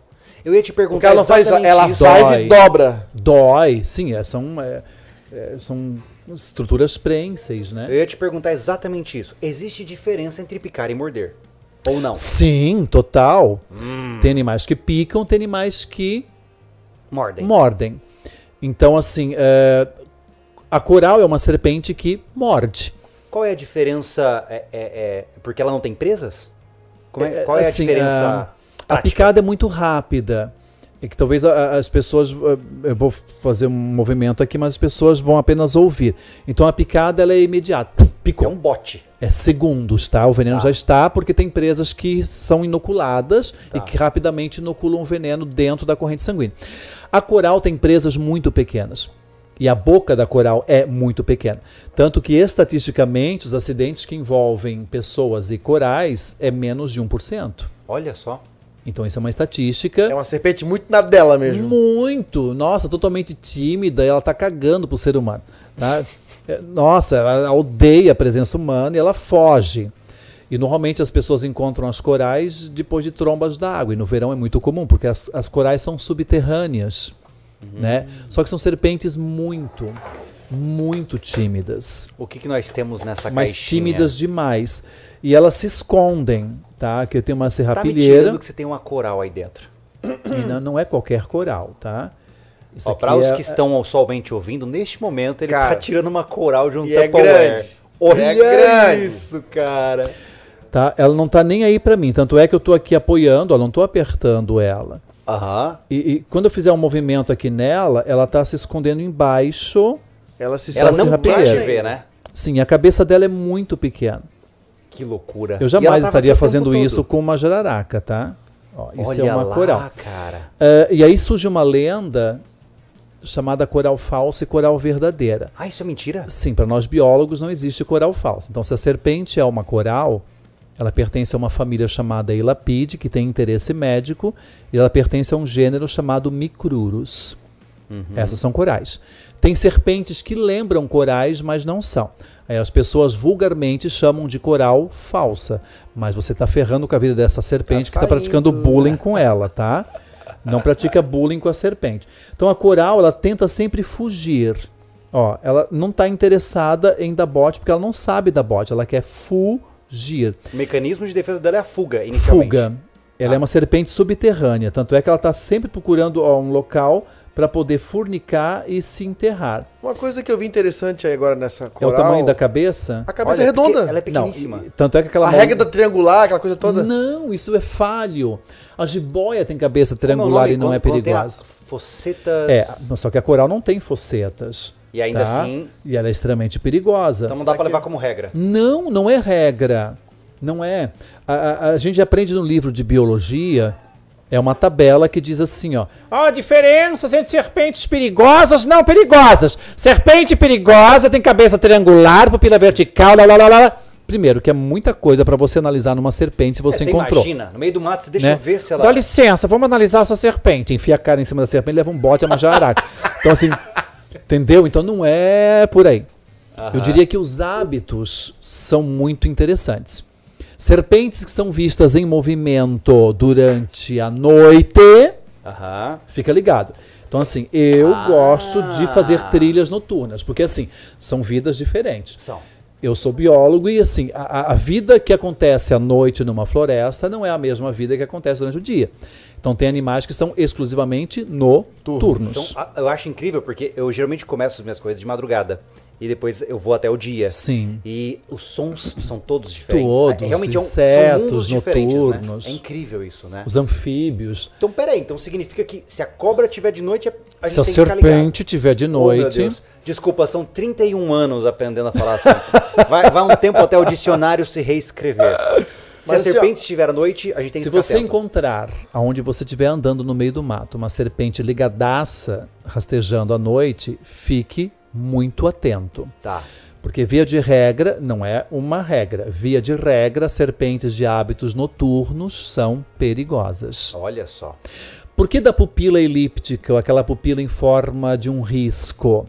Qualquer animal que tenha uma boa visão com falta de luz tem uma pupila elíptica. Como os O gatos. gato não tem veneno e tem pupila elíptica.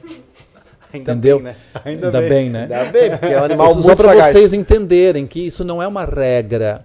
E as pessoas têm aquilo como sendo regra. Não, a serpente só é perigosa, tem a pupila verticalizada. Não, a coral tem a pupila redonda e tem um veneno desgraçadamente poderoso. Olha só. A cabeça da coral ela é totalmente pequena, que se equipara ao corpo dela, ela não tem uma cabeça destacada. Então, por exemplo, a jaracuçu tem uma cabeça super triangular. Só que a jiboia também tem. Só que no lugar de veneno, a jiboia tem músculo. Então, a forma triangular não é um quesito para que a serpente seja exclusivamente perigosa. O hábito é um fator muito importante. Qualquer serpente que eu veja em movimento, rastejando durante o dia, via de regra, não é uma serpente de interesse médico. Ok. Levando isso em consideração, quais as mais ativas então de noite? De noite, jararaca e jaracuçu. Eita, tem que ser Então ela, é né? interessante, pensando agora em recomendações para trilheiros, pessoas que estão Certo. no mato. Qual é o melhor, o, o horário que a gente deve evitar realmente estar andando no meio do mato, fazer uma trilha noturna, A calada da noite, ali o, o- a- o começo da noite. começo da noite? E normalmente no verão, eh, que ocorrem as trovadas de final de tarde, olha que fator muito legal. Trovadas. Trovadas porque a gente estava falando de água, né? Que o ser humano às vezes comete a gafe, como eu cometi, de beber água parada. E a água realmente é um fator muito importante, mas tem que saber que água você vai beber. As serpentes preferem beber águas correntes. É mesmo. Sim, então assim, você está subindo, aqui tem muitas montanhas, nós estamos falando aqui da Grande Florianópolis, da- de Antônio Carlos, né? Mas tem uma região de serra muito legal. Então, para quem, go- quem é montanhista, gosta de escalar montanhas tal, né? Fazer alpinismo, é interessante entender que quando está beirando uma trovada ou já está acontecendo a trovada e a chuva está escorrendo em sancas, muitas jararacas descem a esses locais para beber água corrente. Ah, então, é, Então, são dicas importantes. No verão, em meio à enxurrada, pode ser perigoso. De todos os aspectos, tanto a enxurrada em Sim, com si, certeza. como os animais, como O problema é jaracas. que as trilhas tem, são nos valões, né? São nos valões da água. São, É É o exatamente. lugar delas ali, eles estão passando. Olha só. Aliás, você está numa trilha próxima a um rio, um riacho, e começou a chover, meu amigo, vaza dali, né? É. Porque às vezes a quantidade de chuva que vai para aquele local é enorme. Nossa, é, é, é verdade. é complicado.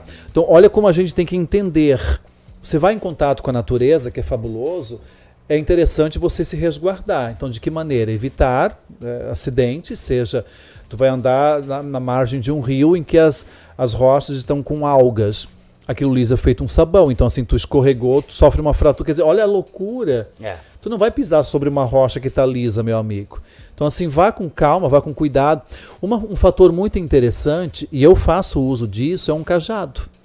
É verdade? Então, assim, não só auxilia na sua caminhada, né, man- mantendo ali um, um apoio moral, né, o cajado, mas o cajado, quando você está numa trilha, que você tem pouca visibilidade onde você está pisando, você batendo o cajado, você acaba também afugentando algumas serpentes que podem estar no caminho. Eu vou falar de uma coisa curiosa, que quando estamos em trilha, o primeiro incomoda, o segundo leva o bote. Não, isso é lenda. É verdade. É lenda. Então o Primeiro primeiro já leva o bote e já era. É assim, se a serpente tiver de saco cheio, já vai o primeiro pro, a- pro estouro, entendeu? Ela dá mais de um bote. Ela pode. Pode acontecer, ela pode, dá bote pode, no Anderson pode. em mim, todo mundo sai correndo. Sim, possuída pelo demônio, ela faz isso mesmo. tá? pode. Caramba, Pode. cara, que loucura. Até Ó. agora eu aprendi uma coisa. Armadeiras são do capeta. Todo o resto é São, só é, acidente. Agora a armadeira tem uma coisa curiosa. Queria que tu falasse. Uma outra reação que ela dá além da dor infernal. Tem outra situação que acontece com. Tem, é o priapismo, né? Ah, explica pro povo o que que é esse piapismo. Ah, o priapismo é um termo técnico. E até aconteceu um fato muito curioso, é, que eu estava dando aula para acadêmicos de medicina e eu comentei, é um dos sintomas característicos do envenenamento da foneutria, que é a armadeira, além de muita dor, é, é o priapismo, que é uma curiosa, instigante, duradoura e às vezes dolorosa ereção no E pênis. é daí que deriva a pílula azul, não é mesmo? É, aí o, o, o aluno falou assim: tá, onde é que tem? Onde é que eu vou encontrar a armadeira? Disse, meu amigo, eu não tô aqui te instigando a pegar uma armadeira, guardar num vidrinho debaixo da cama e usar para uma eventualidade, né? E, e- e é- realmente é, é um fluxo de sangue muito grande para os corpos cavernosos penianos. Que chega a doer. Dói, porque é, o Cara, assim, eu pênis. fico imaginando. Eu fico é, uma, imaginando- é- é uma soma constrangedora. Né? Sim. Pro indivíduo incauto, o cara chega pra um hospital, ele tá com uma ereção extremamente dolorida, foi Sim. picado por uma aranha, não sabe o que fala pra enfermeira. É, complicado. Acho que não Né? cheguei nem pensar nisso, cara. Ele fica mesmo chorando de pinto duro. Sim. Não tem jeito, cara. E é eu, de eu ia puxar que nem bebê, cara. De pinto duro, cara. Gente, olha só, uma, uma- um parênteses importante, tá? Agora, em muito em breve, nós vamos abrir para perguntas e vamos priorizar o superchat. Já temos uma lista ali de vários superchats. Obrigado pelo apoio de todos vocês. A gente vai começar a responder dúvidas pelo superchat. Fique à vontade para mandar sua pergunta aí sobre qualquer valor no superchat, porque a gente trava ele ali, a gente consegue ver com mais tranquilidade, tá? E além disso, lembre-se que aqui na minha cabeça, aqui, ó, tá o Pix para você poder eh, fazer sua doação. Doações acima de 10 reais concorrem aí a um kit de uma caneca que a gente vai sortear no nosso Instagram, quando essa live acabar também, tá? Tá fixado no chat ali para vocês conferirem, beleza? Só para não passar desapercebido. Mas, a, Hamilton, a gente passou aqui por uma série de é, animais que as pessoas que têm contato com a natureza. Eu digo urbano já tá um pouco bem escasso de encontrar animais, né? Sim. Você vê mais cobra na cidade, ou um monte de tipo de sapo. Mesmo, olha, sapo é uma raridade ver na cidade. Ah, vimos aranhas, o que elas Uhum. podem fazer também. Mas faltou falar dos escorpiões. É, nós temos um Comportamento problema. humano quando se encontra, quando se encontra com um animal, um animal desse. São animais muito tímidos, né? eh, os escorpiões. E, e os incidentes que ocorrem envolvendo escorpiões e seres humanos, curiosamente, a culpa também é do ser humano. Então vamos supor, vamos colocar na prática né, as coisas. O cara vai fazer uma reforma em casa, ela compra tijolos, telhas, madeira tal, e eh, sobra. O cara não vai jogar fora aquilo, ele guarda num local. E isso serve de abrigo para esses animais. Aí, ao cabo de um tempo, a pessoa vai utilizar esses materiais de novo. O que seria o prudente a pessoa que vai mexer em coisas que estão guardadas debaixo de lonas, ou enfim, né? Fazer? Usar o EPI. A pessoa não gosta de usar EPI. Esse recado é ruim pra gente. Pois é. tem mal. Entendeu? Mas assim, é, é- é é EPI? factual isso. O cara deve usar uma luva de couro, que tu pagas ali 10 reais o par numa loja de material de construção. O agulhão de um escorpião não passa por essa luva de couro. Então, assim, nós já temos aqui na região, eh, lembrando que, eh, independente de onde você esteja eh, ouvindo a gente, mas nós estamos falando aqui da Grande Florianópolis, de Santa Catarina. E nós já temos em Santa Catarina um escorpião de interesse médico, que aliás é o único, que é o escorpião amarelo, que não é nativo daqui. Mas hoje o urbanismo, as rodovias muito bem elaboradas, eh, sabe, estão trazendo esses, esses caras de outras regiões. Ah, Então, assim, eh, nós tivemos um caso de escorpião amarelo eh, no bairro Itopava Norte, na cidade de Blumenau, no Vale do Itajaí, nas imediações de uma empresa têxtil, porque foi trazido algodão cru do Nordeste e no meio desses fardos de algodão Olha, vieram caminhões com o escorpiões. material. E como você falou de escorpião, vou citar um dado biológico muito curioso. Mesmo que tenham vindo somente fêmeas, e nós sabemos que eh, os escorpiões necessitam de gametas, macho e fêmea, né, para poder fazer o processo. Mesmo que tenham vindo apenas fêmeas, problema nenhum. Porque elas fazem partenogênese também. Olha só que independente. É, Vocês falaram das abelhas, as abelhas são excelentes nisso, né? Então, para que para as pessoas que estão ouvindo o que que é partenogênese, a grosso modo falando, é quando a fêmea consegue transformar o óvulo dela em zigoto sem ter sido fecundado pelo espermatozoide do macho. cara, isso é uma loucura, né? Não loucura. Então, assim, as abelhas humanos não conseguem fazer isso. são mais loucas ser- ainda. A gente ia ser dispensável. Não, que essa moda não pegue na É, real, se a né? mulherada começar a conseguir ter filho sozinha, já era. Vambora. Já. Vou É. matar todos os homens, não serve pra nada. Então tu imagina ah, ah, o, vamos citar entre aspas, o poder desse animal em fazer proles sem precisar do macho. Então é uma opção. Caramba. Se tiver o macho, beleza. Não tiver, beleza também, porque ela vai fazer prole. Ela vai procriar. Ela vai ter filhotes. Então, isso que aconteceu na região de Blumenau. E no primeiro momento, nós tentamos resolver a questão da forma mais ecológica e correta possível. A maravilhosa e eficaz galinha de Angola, também chamada de angulista. Só É que ela é é- chata, né? Ela é o mais próximo de um dinossauro que você pode encontrar. Sim, é um bicho bem esquisitinho. É O problema da galinha né? de Angola é que assim, quando ela come alguma coisa, quando ela achou alguma coisa, ela vai comunicar para todo o planeta Terra que ela conseguiu. Tô fraco, tô fraco. Então é um bicho muito chato. E aí quando a gente tentou usar esse mecanismo ecologicamente correto, as pessoas não curtiram muito, né? E a vida da galinha comer o escorpião, eles comeram a galinha. É, então assim, as de- sim, comeram a galinha, foi pra panela e os escorpiões fizeram a festa. Olha E só. hoje é um problema de saúde o escorpião amarelo. Ele era típico da região sudeste do Brasil para cima, então hoje ele está Ele E ele se adaptou bem. muito, muito, é um bicho. Bem, os artrópodes são muito bem adaptados, né? Só lembrando, do ponto de vista evolutivo, antes dos vertebrados estavam gente- no planeta os invertebrados. A gente teve muita sorte, né, Hamilton? Porque eu vi um documentário sobre essa época. Eu não sei os termos, né? Mas quando havia maior concentração de oxigênio na atmosfera, esses bichos eram gigantes. Nossa, tinha libélula com 5 metros de Você asa. tem noção do Uhum. que, que é isso? Era uma, Uma libélula com forma 5 de metros de envergadura. É, aranhas gigantescas. Sim. Eu não consigo processar isso na cabeça. Falar em gigantescos, Hamilton, eh, a gente recentemente, a gente tinha informação de uma tal caverna em Alfredo Wagner. E aí fomos que ah, a caverna dos bugres. Os índios se escondiam lá da caça dos indígenas dos anos 70, Sim. anos 50, acho que foi, né? Por aí, né? É, Entre 60 e 70, né? isso, por aí. E tal, a, a todas as informações do- do- dos nativos dos locais, né? Das pessoas que moravam lá. Vamos lá nesse lugar. Aí fomos até lá, chegamos lá, era um buraquinho. assim, Entra arrastando. De 50 por 50, entramos dentro do negócio. E Tá aí no tá, canal, pra quem não acreditamos, tá no nosso canal, tá? Faz um mês passado foi isso. Que era um- algo escavado pelos indígenas, mas nunca vimos aqui indígenas eram escavadores. Né? Mineiros. Que é uma habilidade de mineiro. Né? Não tem relatos de indígenas mineiros, né? Com habilidades mineiras, né? Inclusive com um instrumental, né? Com as É, E aí chegamos lá, vimos. Aí, como a gente não tinha informação disso, nunca entramos pra essa área pra ter uma, uma variação do que era aquilo. Olha, aqui ó, escavaram com um pauzinho, é risco pra cá, risco pra lá, risco pra cá. E eram túneis muito redondos, que no, finais, de- no final deles, já tá sabendo o que eu tô falando, né? Sim. Tá sacando, tá, Viola? Tinha uma cúpula muito redonda, que parecia que o... Já viu, assistiu o Estrelador do Futuro? Ele chegava numa bola...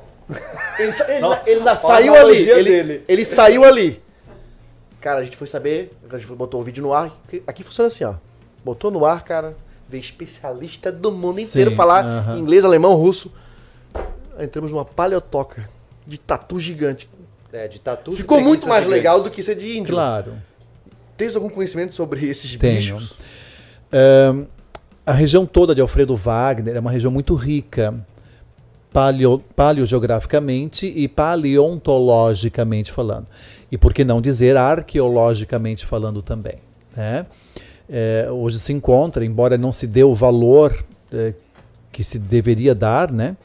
É, em Urubici, por exemplo, que fica acima de Alfredo Wagner, você tem inscrições rupestres de, de 5 mil anos. Uau. Só que o maldito ser humano, existe o Homo sapiens sapiens e o Homo sapiens ignoranticus, né? Que é, infelizmente é uma espécie que está em ascensão. Que os caras vão lá e começam a pichar em cima de, de estruturas que foram, Ah, nessa caverna mesmo haviam várias inscrições. sim, e que são Tinha inclusive na entrada da caverna, e digo abertamente isso, o cara fez o favor de de desenhar um grande objeto fálico na parede. Um grande pênis, numa, numa paleotoca de 15 mil anos. A primeira coisa que a gente fez foi apagar aquilo ali. né? A gente nem mostrou em vídeo. Foi. Porque é, pra a mim falta é de um- sensibilidade, é um sabe? é uma região muito rica, muito rica mesmo em todos os aspectos. Para quem gosta de fazer caminhadas, para quem curte conhecer, inclusive em Alfredo Wagner tem um museu de arqueologia muito legal que, se não me engano, no- desculpa, posso estar errado, me corrijam. eh, ele tem todo um suporte da, do curso de história da Universidade Federal de Santa Catarina É próximo de onde a gente estava. Olha só. no Isso. museu. Bem próximo. que é riquíssimo, com informações bárbaras, sabe? São coisas muito legais que estão aqui próximas de nós, para quem é de Santa Catarina ou quem é daqui da região, né?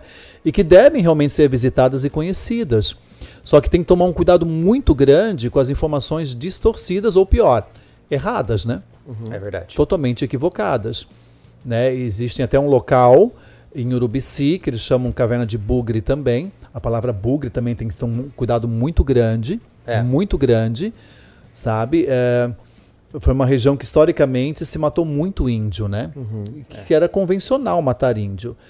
Foi um genocídio Até alguns credos né, religiosos, pela- não vou falar aqui, mas alguns credos convencionalizavam o abate desses índios, porque como eles viviam no mato com as suas partes vergonhosas expostas, e eles viviam no mato e não tinham alma e não pagavam dízimos, né?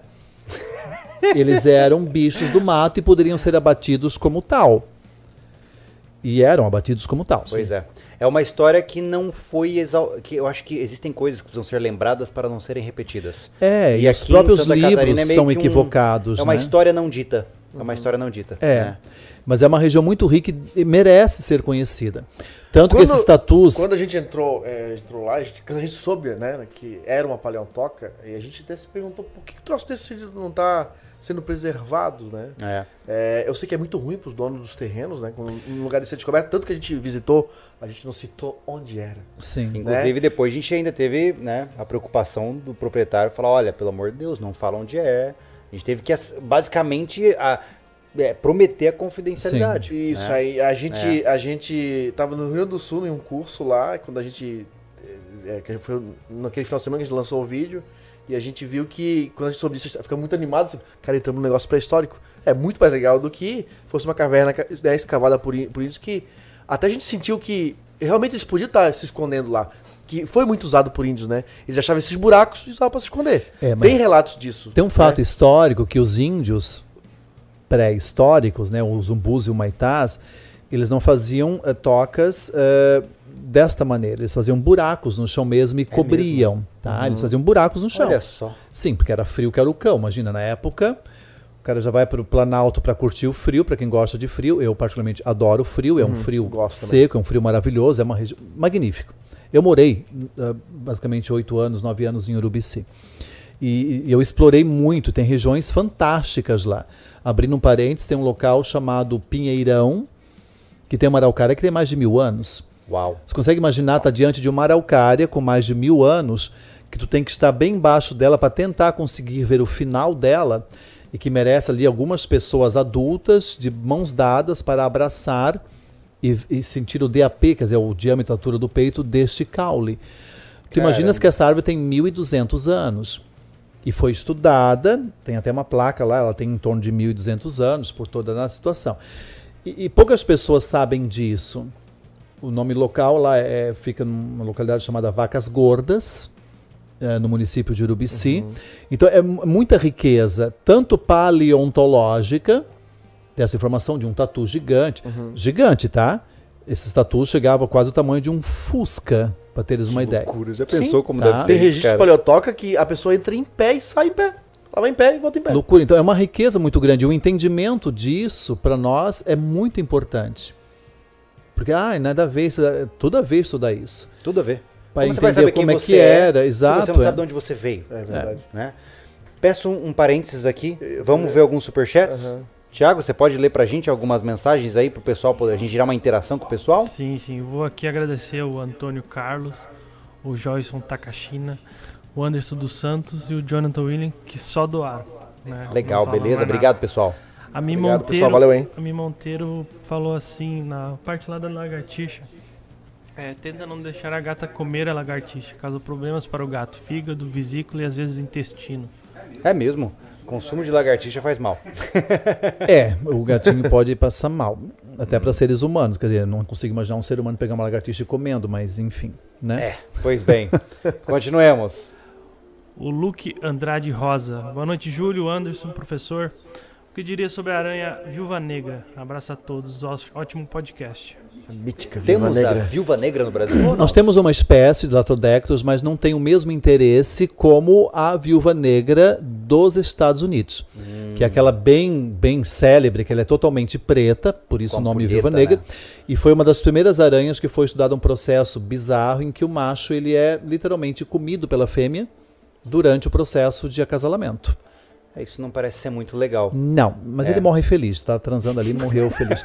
Mas assim, desculpa, não podia deixar de falar isso. Faz parte do processo. E a, a, viúva negra está para os Estados Unidos da América como a aranha marrom está para o Brasil, tá? Vou fazer essa comparação que ela é muito tá. importante. Porque uh, uh, se nós considerarmos a potência do veneno da viúva negra dos Estados Unidos, ela talvez seja um dos venenos entre as aranhas o mais perigoso. E ela é muito bonita e peculiar porque ela é realmente toda preta, brilhosa, e embaixo do abdômen dela tem um desenho vermelho de uma ampulheta. Sabe aquelas ampulhetas de areia? Uhum. E aí os mais poéticos dizem que quando você é picado é o tempo curto que tu tens de vida após a picada. Eu acho tão bonito isso, acho poético. Interessante. Muito legal, legal. boa interpretação. É, o gênero Latrodectus, que é o do gênero da viúva negra, que existe no Brasil não tem a mesma potencialidade venenífera que a viúva negra dos Estados Unidos. Aproveitando o gancho, nós temos a, a, a tarântula. Né? A que é a caranguejeira. É a mesma coisa. É. Sim, o termo tarântula ele é muito usado nos Estados Unidos, no México, no Canadá, na Europa, na África. Uh, para os países da América do Sul, incluindo o Brasil, o termo mais usado é caranguejeira, mas é o mesmo bicho, tarântula e caranguejeira. Olha só, eu queria puxar um gancho lembrando o que está em uma dessas caixas aí. O, o sapo que lança leite no olho e cega as pessoas. Ele Olha, tirou o olho da cuca. Você tem, ele tem uma cuca aqui dentro. Cuca? É, a gente a, aprendeu recentemente. Recentemente a Netflix lançou uma série que achei muito legal, cinema brasileiro, tratar da cultura brasileira. E a Cuca, ah. pra, pra, pra literatura infantil, é um, ja, uma, um jacaré. Né? É um, é um, que é um vem crocodilo. lá do sítio do pica-pau amarelo. Pica-pau amarelo, é. aquela, né? Mas da em cultura. essência, né? Só que na série eles não, não, não, não, formali, não, não, formal, não é formalizaram, é, não, não caracterizaram é. É, os, os, os seres folclóricos exatamente como eles são. Alguns sim, outros não. A Cuca, por exemplo, ela é uma bruxa e ela. A, a borboleta, que é exatamente essa, é, ela fica no rosto da Cuca, é muito legal. E aí, quando a gente vê uma borboleta igual a essa, a gente fala: a Cuca passou aqui, a Cuca passou aqui. Ah, que Recomendo, legal. a série é muito legal. Cidades tá? Invisíveis, é o nome Tem o Saci, série. tem o. Muito bem construído. O Curupira. Mas ficou dark, ficou tenso, não foi uma coisa engraçadinha. Ah. Ficou legal. É um seriado adulto. É um seriado adulto. adulto. É de investigação Recomendo, tá? policial. Tá? É um policial que de repente se depara com esse mundo Sim. de seres míticos. Fantástico. É, aí tem o boto, Mas me diga, sereia, enfim. O porquê esta borboleta está sob a nossa mesa? Para quem não está nos ouvindo, mas para quem está nos vendo, acho que é legal mostrar. É uma Sim, baita. A gente é... já viu dessas vivas aqui, né, Anderson? É, já. que é a, é a caligo, na realidade, é o gênero caligo, que é uma, é, e é uma mariposa. Tá. É, as... Olha a parte de. Sim, essa é a parte que normalmente você vê e, e, existe um termo que as pessoas confundem bastante, assim, que é confundir camuflagem com mimetismo, tá? São coisas bem diferentes. Quando eu falo a palavra camuflagem, estou falando de cores. Certo. Ou que seja uma cor, ou que sejam várias cores misturadas num animal, ou mesmo numa farda camuflada, farda camuflada, em que o soldado, ao se camuflar numa farda, ou mesmo pintar o rosto camuflado, ele não quer ser visto pelo inimigo. Justo. Então, só que a camuflagem se restringe à cor. Quando eu estou diante de uma palavra mais pomposa chamada mimetismo, vem da palavra mimesis, quer dizer imitar. É quando um animal imita o que ele não é. Então eu estou segurando uma mariposa. Só que não é qualquer mariposa. Qual a diferença entre borboleta e mariposa? Que pergunta muito legal. As duas são primas, tá? São lepidópteros, são da mesma ordem. Só que as ditas borboletas, elas são vistas voando durante o dia. Ah. E as mariposas, também chamadas em algumas regiões de bruxas, são insetos lepidópteros noturnos. Ah, essa é a maior diferenciação. Essa é a maior. Okay. É uma prática, normalmente as mariposas, quando estão pousadas, elas deixam as asas abertas, com raras exceções. Essa que eu estou segurando, que é uma mariposa, ela é noturna, ela deixa a asa fechada para mostrar uma coisa. Para quem tem a possibilidade depois de ver, outra face dela é uma cara de coruja. Olha lá. Tanto é que é uma mariposa coruja. Cara, isso é incrível. E aí, por né, que, que a natureza é presenteou feito, né? esta mariposa, que é um inseto, com uma cara de coruja? Porque assim, muitas aves comem insetos. E essa mariposa enorme seria um quitute para vários pássaros. Só que alguns pássaros não vão comê-la. Sim. A maioria não come, porque assim, pássaros podem ser predados por corujas, que são aves de rapinas predatórias. Tá, mas então, quando uma ave vê isso daqui, vai sugerir que possa ser uma coruja e a ave vai embora e a coruja, que não é coruja, a mariposa se dá muito bem nessa história. Que loucura. Não, e, a, e eu vejo em vídeo ali, ó, a semelhança Sim, é, é, maior ainda na câmera. Olha lá. É. Detalhe, tá, gente? Isso não é de mentira, é uma mariposa. É uma mariposa real. Mesmo, que o meu né? gato me trouxe de presente. Olha, e não estragou nem as asas. Não, porque eu tirei antes. Falei, Sansão! Ele soltou. Aí eu peguei, agradeci, claro, você Caramba, não vai, né? Caramba, Imagina, você ganha um presente de Natal e dá na cara da pessoa. Não quero, porra, essa merda. Eu agradeci o presente. Você é a mariposa legal. coruja. Mas eu tava puxando o gancho do Acho sapo. Gente, é, a gente não falou sobre sapo porque ainda, eu queria né? falar sobre isso, porque assim, tem, existe um mito, eu cresci com esse mito. O sapo, ele vai jorrar Mijo leite veneno. você. Não, assim, é. é. que tem várias coisas. Vamos colocar tá. na prática o que eu, enquanto criança e que vivia com sapo na mão para o desespero da minha mãe, que tem fobia a sapo. É minha mãe até hoje tem fobia. Tem fobia. Eu já tentei resolver essa questão com ela, mas não tem não jeito, tá? Jeito. E assim, uh, o xixi do sapo cega. Não cega. Você poderia tomar a urina do sapo, não tomem, por favor, urina Seria um sapo. pouco estranho. Mas o xixi do sapo não tem problema. Por que, que alguns sapos, quando pegos, urinam? Porque ele não gosta de ser pego.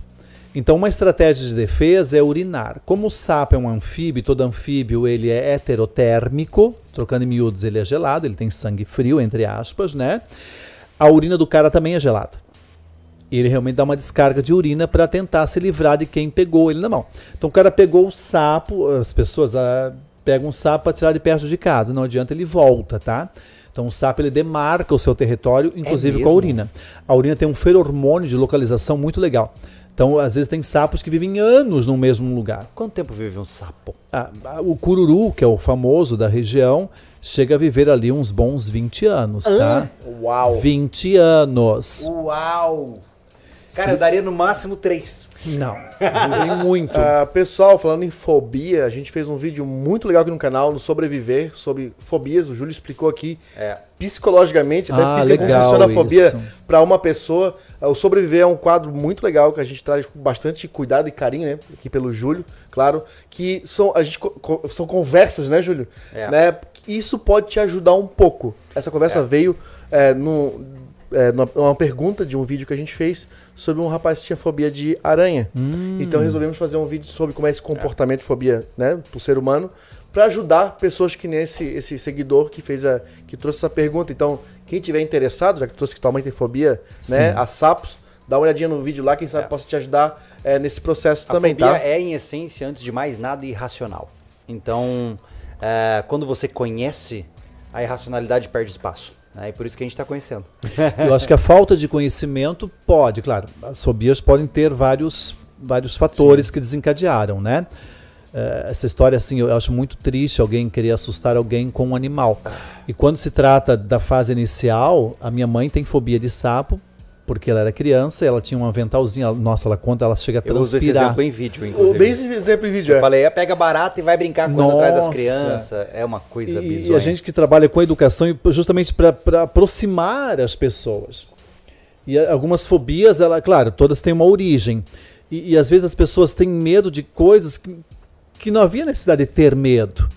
Tá? O meu, meu tio, o irmão da minha mãe, colocou um sapo vivo dentro do bolso da frente do avental. Poxa, foi Da de minha mãe. brincadeira ainda. Nossa, idiota. E a minha mãe enfiou a mão e pegou aquele bicho, olhando para ela, nossa, ela desmaiou. Então, aquilo realmente causou um bloqueio.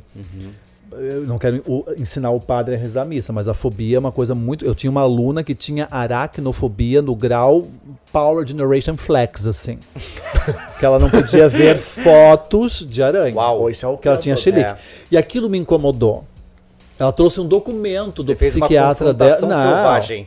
Aquilo me incomodou porque assim, como é que ela quer ser bióloga se ela tem Me aracnofobia? Hamilton, Hamilton, me diga uma coisa. Você tem alguma aranha aí? É. Ah, eu tenho uma pessoa que está dentro desta sala que seria muito legal a gente mostrar ao vivo um desafio diferente. É mesmo? É, que talvez aqueles que estão nos ouvindo agora, vou pedir perdão, não poderiam participar. Mas uma pessoa que merece um pouco de atenção nesse sentido. O olho, o olho tá cheio de, de água ela já já. tá querendo chorar lá. Minha esposa, ela tem uma coisa com aranhas. Onde nós moramos mas- hoje, que é um sítio, é, você tem muito daquelas aranhas, eu conheço como aranha de jardim. Sim, a licosa, que é super tranquila. É, só que elas são grandes. E, e ela muitas vezes sequer consegue mexer na roupa que tem pra lavar porque pode ter aranha. Olha lá. Eu vou começar com uma outra situação. O teu problema é medo ou é fobia? Eu não sei. Não sabe, então é fobia. Então, aqui- Ai, começou a ficar mais divertido esse podcast. Meu santo a minha Deus. aluna, ela conseguiu superar a fobia dela. É, Primeiro, a pessoa, me corrija se eu tiver errado. Eu vou Se ela a quiser câmera. superar a fobia, ela, ela, ela tem que querer. Eu não posso impor isso à pessoa. Porque a fobia realmente é uma coisa irracional, é uma coisa que, que foge à alçada da pessoa, a pessoa tem taquicardia, a pessoa tem problema, a pessoa trava, entendeu? É, então é uma fobia que tu tens. Tá? Então, assim, o que, que acontece? A aluna não podia ver fotos. E eu não podia admitir que uma futura bióloga tivesse aracnofobia. E aí eu fui, na boa, conversando com ela. Tu quer superar esse professor? É o que eu mais quero.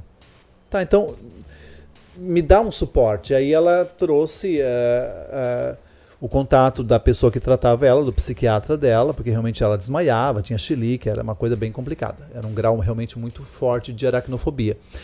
E aí ele falou para mim, olha, ela tá querendo superar, só que tem que ser em doses homeopáticas. Tá, como assim? É, começa talvez mostrando fotos de aranhas tal. E aí eu comecei a usar um outro patamar. Eu peguei imagens de aranhas lindas. Sabe, eu tentei mostrar para ela a beleza da aranha. E eu consegui, nesse, nesse, nesse gancho, aproximá-la. E aí eu, acho que o auge para ela foi quando ela pegou isto na mão. Que curiosamente não é uma aranha, tá? Isto é a pele de uma aranha, para falar bem vulgarmente. Todo artrópode, para poder crescer, ele tem que trocar o esqueleto que é pelo lado de fora. Então todo artrópode tem um exoesqueleto formado por quitina, que é uma casquinha. Então tu imagina uma criança com 3 anos de idade usando uma armadura de aço medieval para o tamanho dela de 3 anos. E a criança não tira aquela armadura para nada. Só que a criança está crescendo e chega no momento que o corpo dela fica apertado naquela armadura de aço. E se não sair daquela armadura apertada, vai morrer. Isso acontece com todo o artrópode. Então tu imagina que a aranha começou a ficar apertada e quimicamente o corpo dela começou a descolar esse esqueleto. Caraca. E aí quando ela sai, é, é quase uma coisa cirúrgica isso. Ela abre o cefalotórax como se fosse uma capota de um carro conversível. Só que isso é muito lento.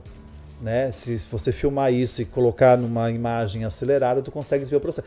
Mas vai levantando o cefalotórax, pum, como se fosse uma mágica. O carro cabriolé. É muito alienígena, né? né? É loucura. É um bicho fascinante. E ela vai tirando. Cada pata. Não, é cirúrgico. Lentamente. Só que quando as patas vão saindo, ou quando o corpo dela sai daquilo que estava apertando, está mole. Vai demorar um tempo para aquilo endurecer. Só que até endurecer ela está totalmente vulnerável.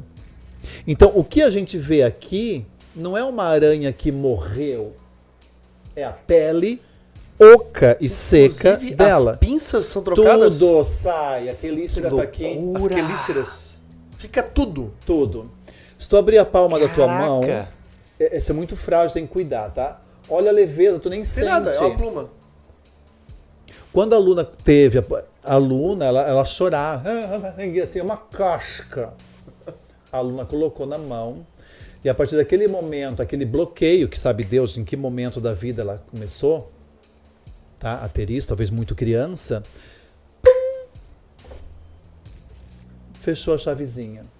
Ela ficou literalmente curada da fobia. Que E loucura. ela pegava caranguejeiras na mão como pegava assim um doce. Hamilton, é, essas cerdas hoje têm o mesmo poder Não, já perder eficácia aqui. Sim, a- as cerdas realmente que são urticantes estão no abdômen. Só que isso não tem mais fator agora. Tá. O animal tem que estar vivo para essa urticância acontecer. Olha só. Fantástico. Quer pegar na mão? Quer? Que é Vem aqui, claro então. que quer. Olha lá, quer ver a aranha, filha? Eu acho muito legal mostrar isso, porque É, é uma quebra de. Uma quebra de. Eu não sei se eu consigo pegar assim, com a só patinha bem. de- pega numa patinha bem devagarinho sem apertar. Isso, é porque é muito leve. Nossa. Filha, esse aqui é a casquinha da aranha. Olha lá. Você viu que legal? E as aranhas, elas têm. é, podem ter oito olhos, seis olhos, e elas enxergam muito bem. Mão. Só que elas têm outros mecanismos de percepção que não apenas a visão. Então a falta de conhecimento diz que ah, as aranhas não enxergam, enxergam, enxergam bem. E aquele que a gente vê nos filmes que são vários globinhos. Sim. É isso. É, ela tem uma visão facetada, então ela tem vários olhos, e esses olhos dão um conjunto.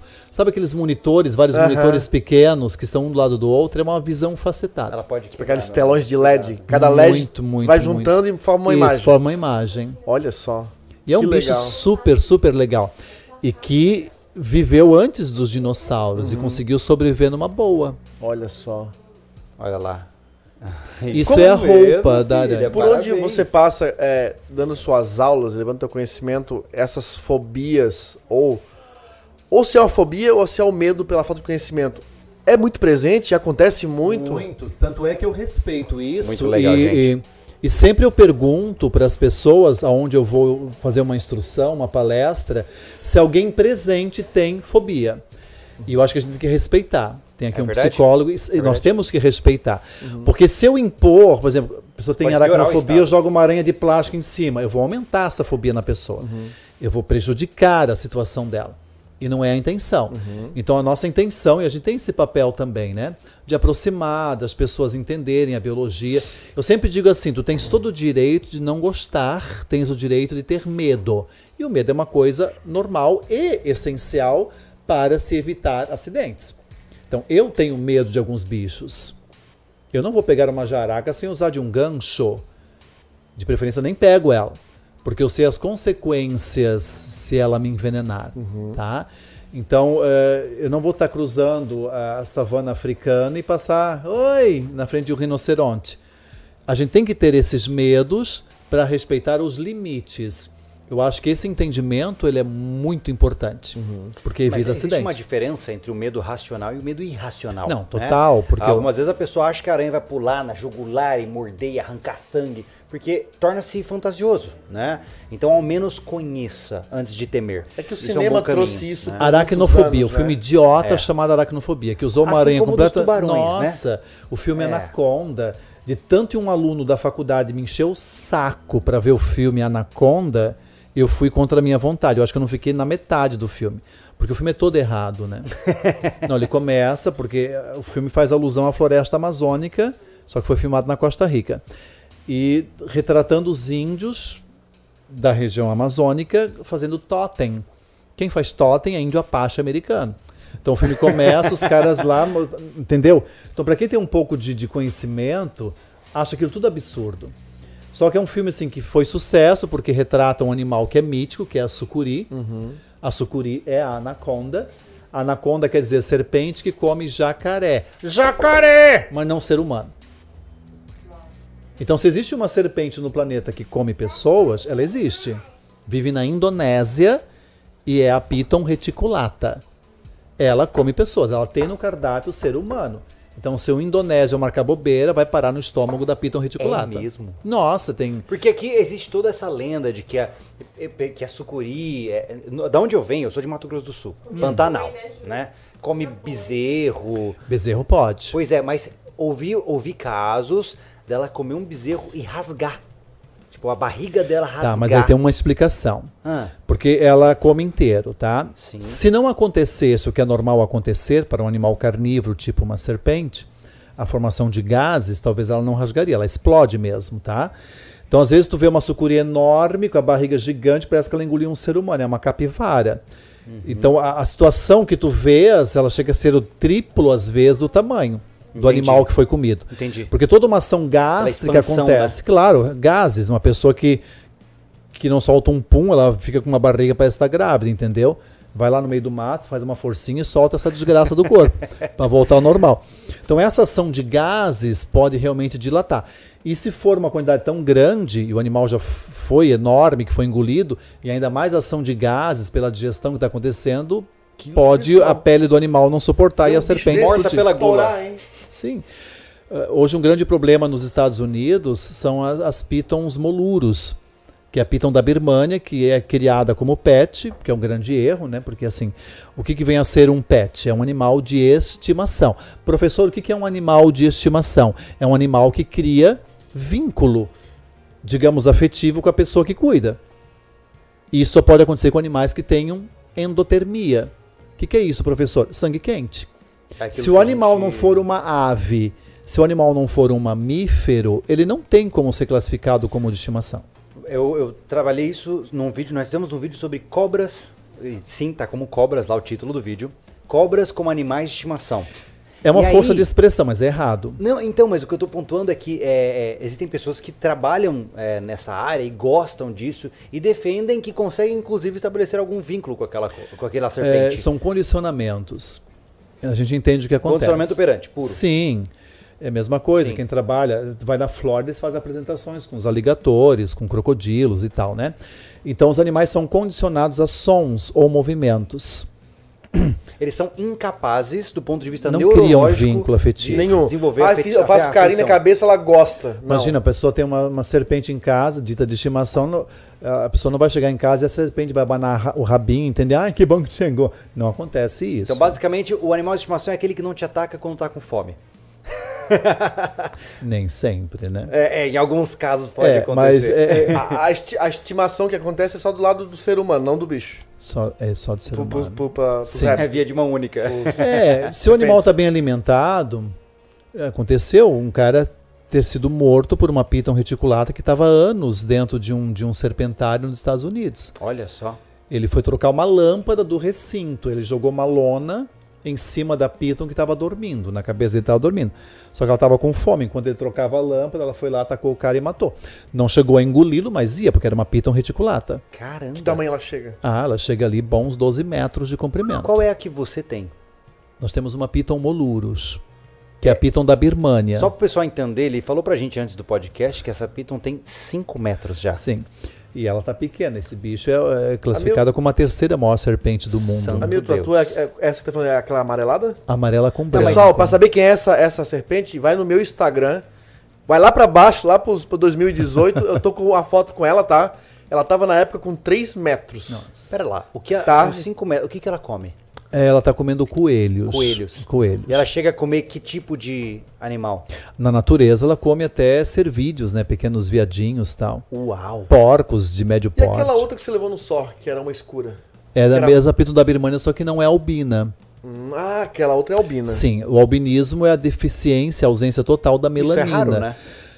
Na natureza, mais ainda. Só que, por exemplo, na região em que ela naturalmente existe, né, ela é um animal que é, é quase uma divindade, né? Uhum. Só que ela jamais sobrevive na natureza. Al- O albino morre na natureza, geralmente, é, né? O próprio ser humano albino tem N problemas, né? De visão, de pele e tal, câncer de pele. Uhum. Olha só. Pra quem já tem pouca melanina já é um problema, gente, pra quem não tem melanina, né? Essa É outra verdade. era sua também? Ou era de É de Deus, mas nós cuidamos. Ele é um tutor. A outra Isso. Piton É. é. de algum instituto ou é do seu, do, do seu cuidado Sim, também? pertence a um grupo que a gente utiliza para educação Que ambiental. legal. que Quantos legal. anos vive uma Piton?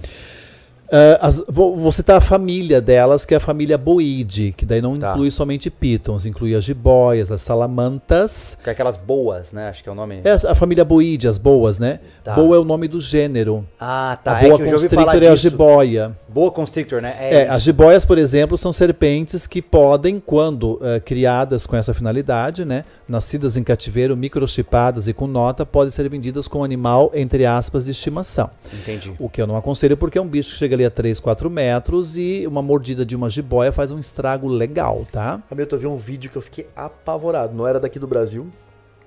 Ou é, não sei. Enfim, eu não tava com som, só assisti. A mulher foi alimentar um bicho desse. Cara, e ela tava com muita fome, porque ela não deu nem tempo. A mulher abriu, Ah, eu já vi abriu a vídeo. porta, ela pegou e Pegou já no braço, só viu Aí dois homens. pingando. Cara, ela pegou uma artéria. Pingou muito sangue. Ah, Começou a fazer uma poça no chão. Eu falei, essa mulher vai desmaiar, quer ver? E ela. Aí chegou dois, acho que um ou dois caras tentando. Cara, custaram tirar aquela serpente do braço É daquela força, mulher, né? cara. É, É muita, muita força. força. Eu já fui mordido também. É mesmo? Já por uma piton e foi uma gafe, nós estávamos alimentando e eu estava com um pinção grandão e, e não era uma piton grande, ela devia ter uns dois metros, mas era uma piton e todos os dentes são curvos para trás.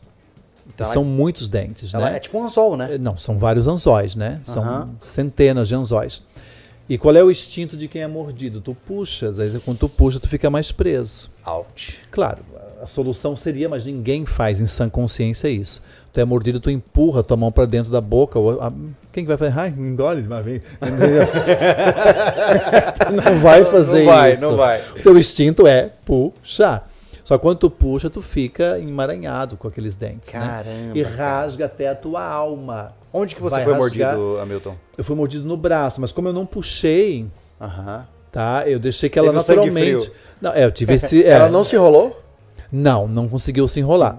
Ela deu o bote e segurou. Só que eu acho que ela percebeu que não era o alimento. Porque como eu cheguei assim próximo, talvez o cheiro chegou até ela e ela deu um bote aleatório e pegou o meu braço. Só que assim, eu- logo ela soltou, tanto é que nem cortou. Saiu um pouco de sangue porque a saliva é anticoagulante.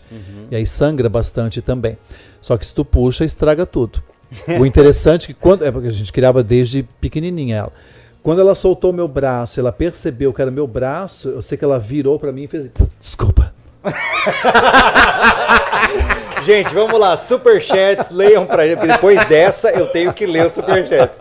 Muito bom. Vai lá, fala aí, Thiago, o que, que nós temos de perguntas? Eu... Peraí. Luque Andrade Rosa. É, boa noite. Tem uma área rural no interior de São Paulo. Quando havia plantio de soja, apareciam muitas cascavéis. Hoje em dia só temos cana e não aparecem tantas mais. Existe alguma explicação ou só coincidência? Tem. Tem porque assim, é, hoje não se faz mais isso, ou talvez se faz, mas assim, eu já vi, eu já viajei para a região e, e vi que eles queimam os canaviais, aí mata a galera toda. Então, toda essa alteração uh, de, de, ecossistema uh, permite com que haja uma, uma, diminuição drástica na população de cascavéis, né? Na região sudeste tem uh, cascavéis de interesse médico, todas são, mas assim, são animais interessantes. Causam um percentual pequeno de acidente, porque a cascavel tem um chocalho na ponta da cauda. E tem um fato muito curioso, você que perguntou da cascavel, há uma lenda que diz que cada anel eu tenho dois chocalhos em casa e eu acreditei isso a vida inteira. É.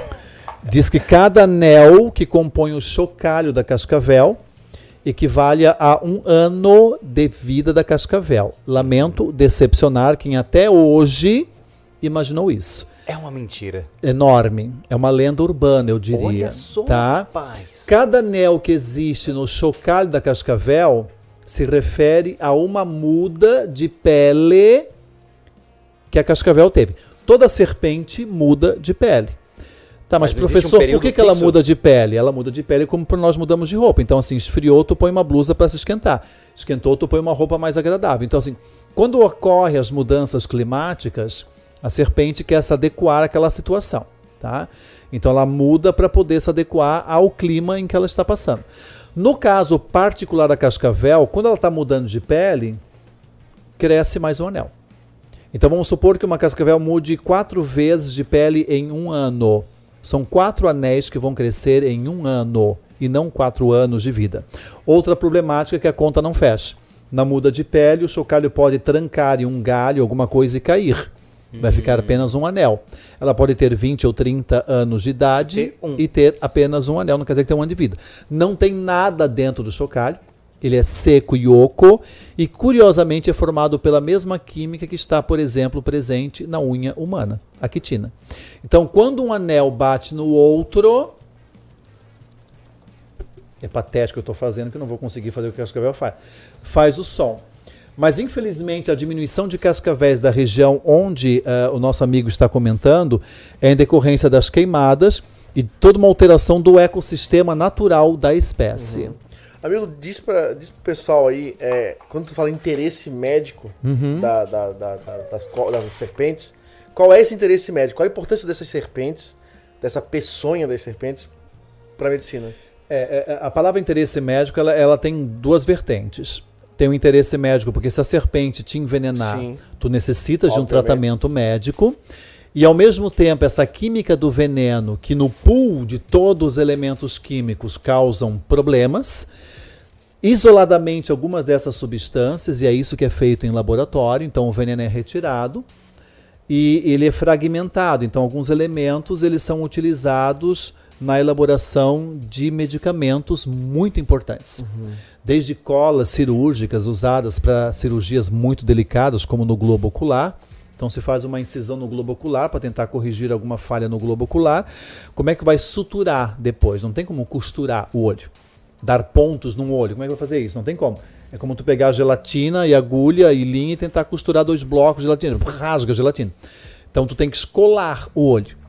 Como é que tu vai colar? Com uma cola feita com elementos químicos do veneno da serpente. Cara, isso é muito louco Não, para pensar que a gente está usando derivado de um veneno de uma serpente para colar o olho. Tem algum remédio feito da partir do Claro, por exemplo, pessoas que sofrem, muitas sofrem de pressão alta. Uhum. Então, remédios para controlar a pressão, a maioria deles, ou os mais eficazes, eu diria, são feitos com elementos químicos da famosa jararaca. Sim. Então, muitas que pessoas que estão muito bem de saúde agradecem a jararaca por isso. Aí, ó, olha a importância de. Né? Vamos, vamos para mais uma pergunta, Tiago. Vamos lá. O João Victor Vieira, é, grande professor, saudade das suas aulas na Univest. Lages. Oh, minha nossa, em Lages, que legal. O Jonathan William, que aula está sendo esse episódio? Arrisco dizer que foi o mais legal até então. Um abraço de Joinville. Óbvio só. Oh, que bom. É. Quantas pessoas, Thiago?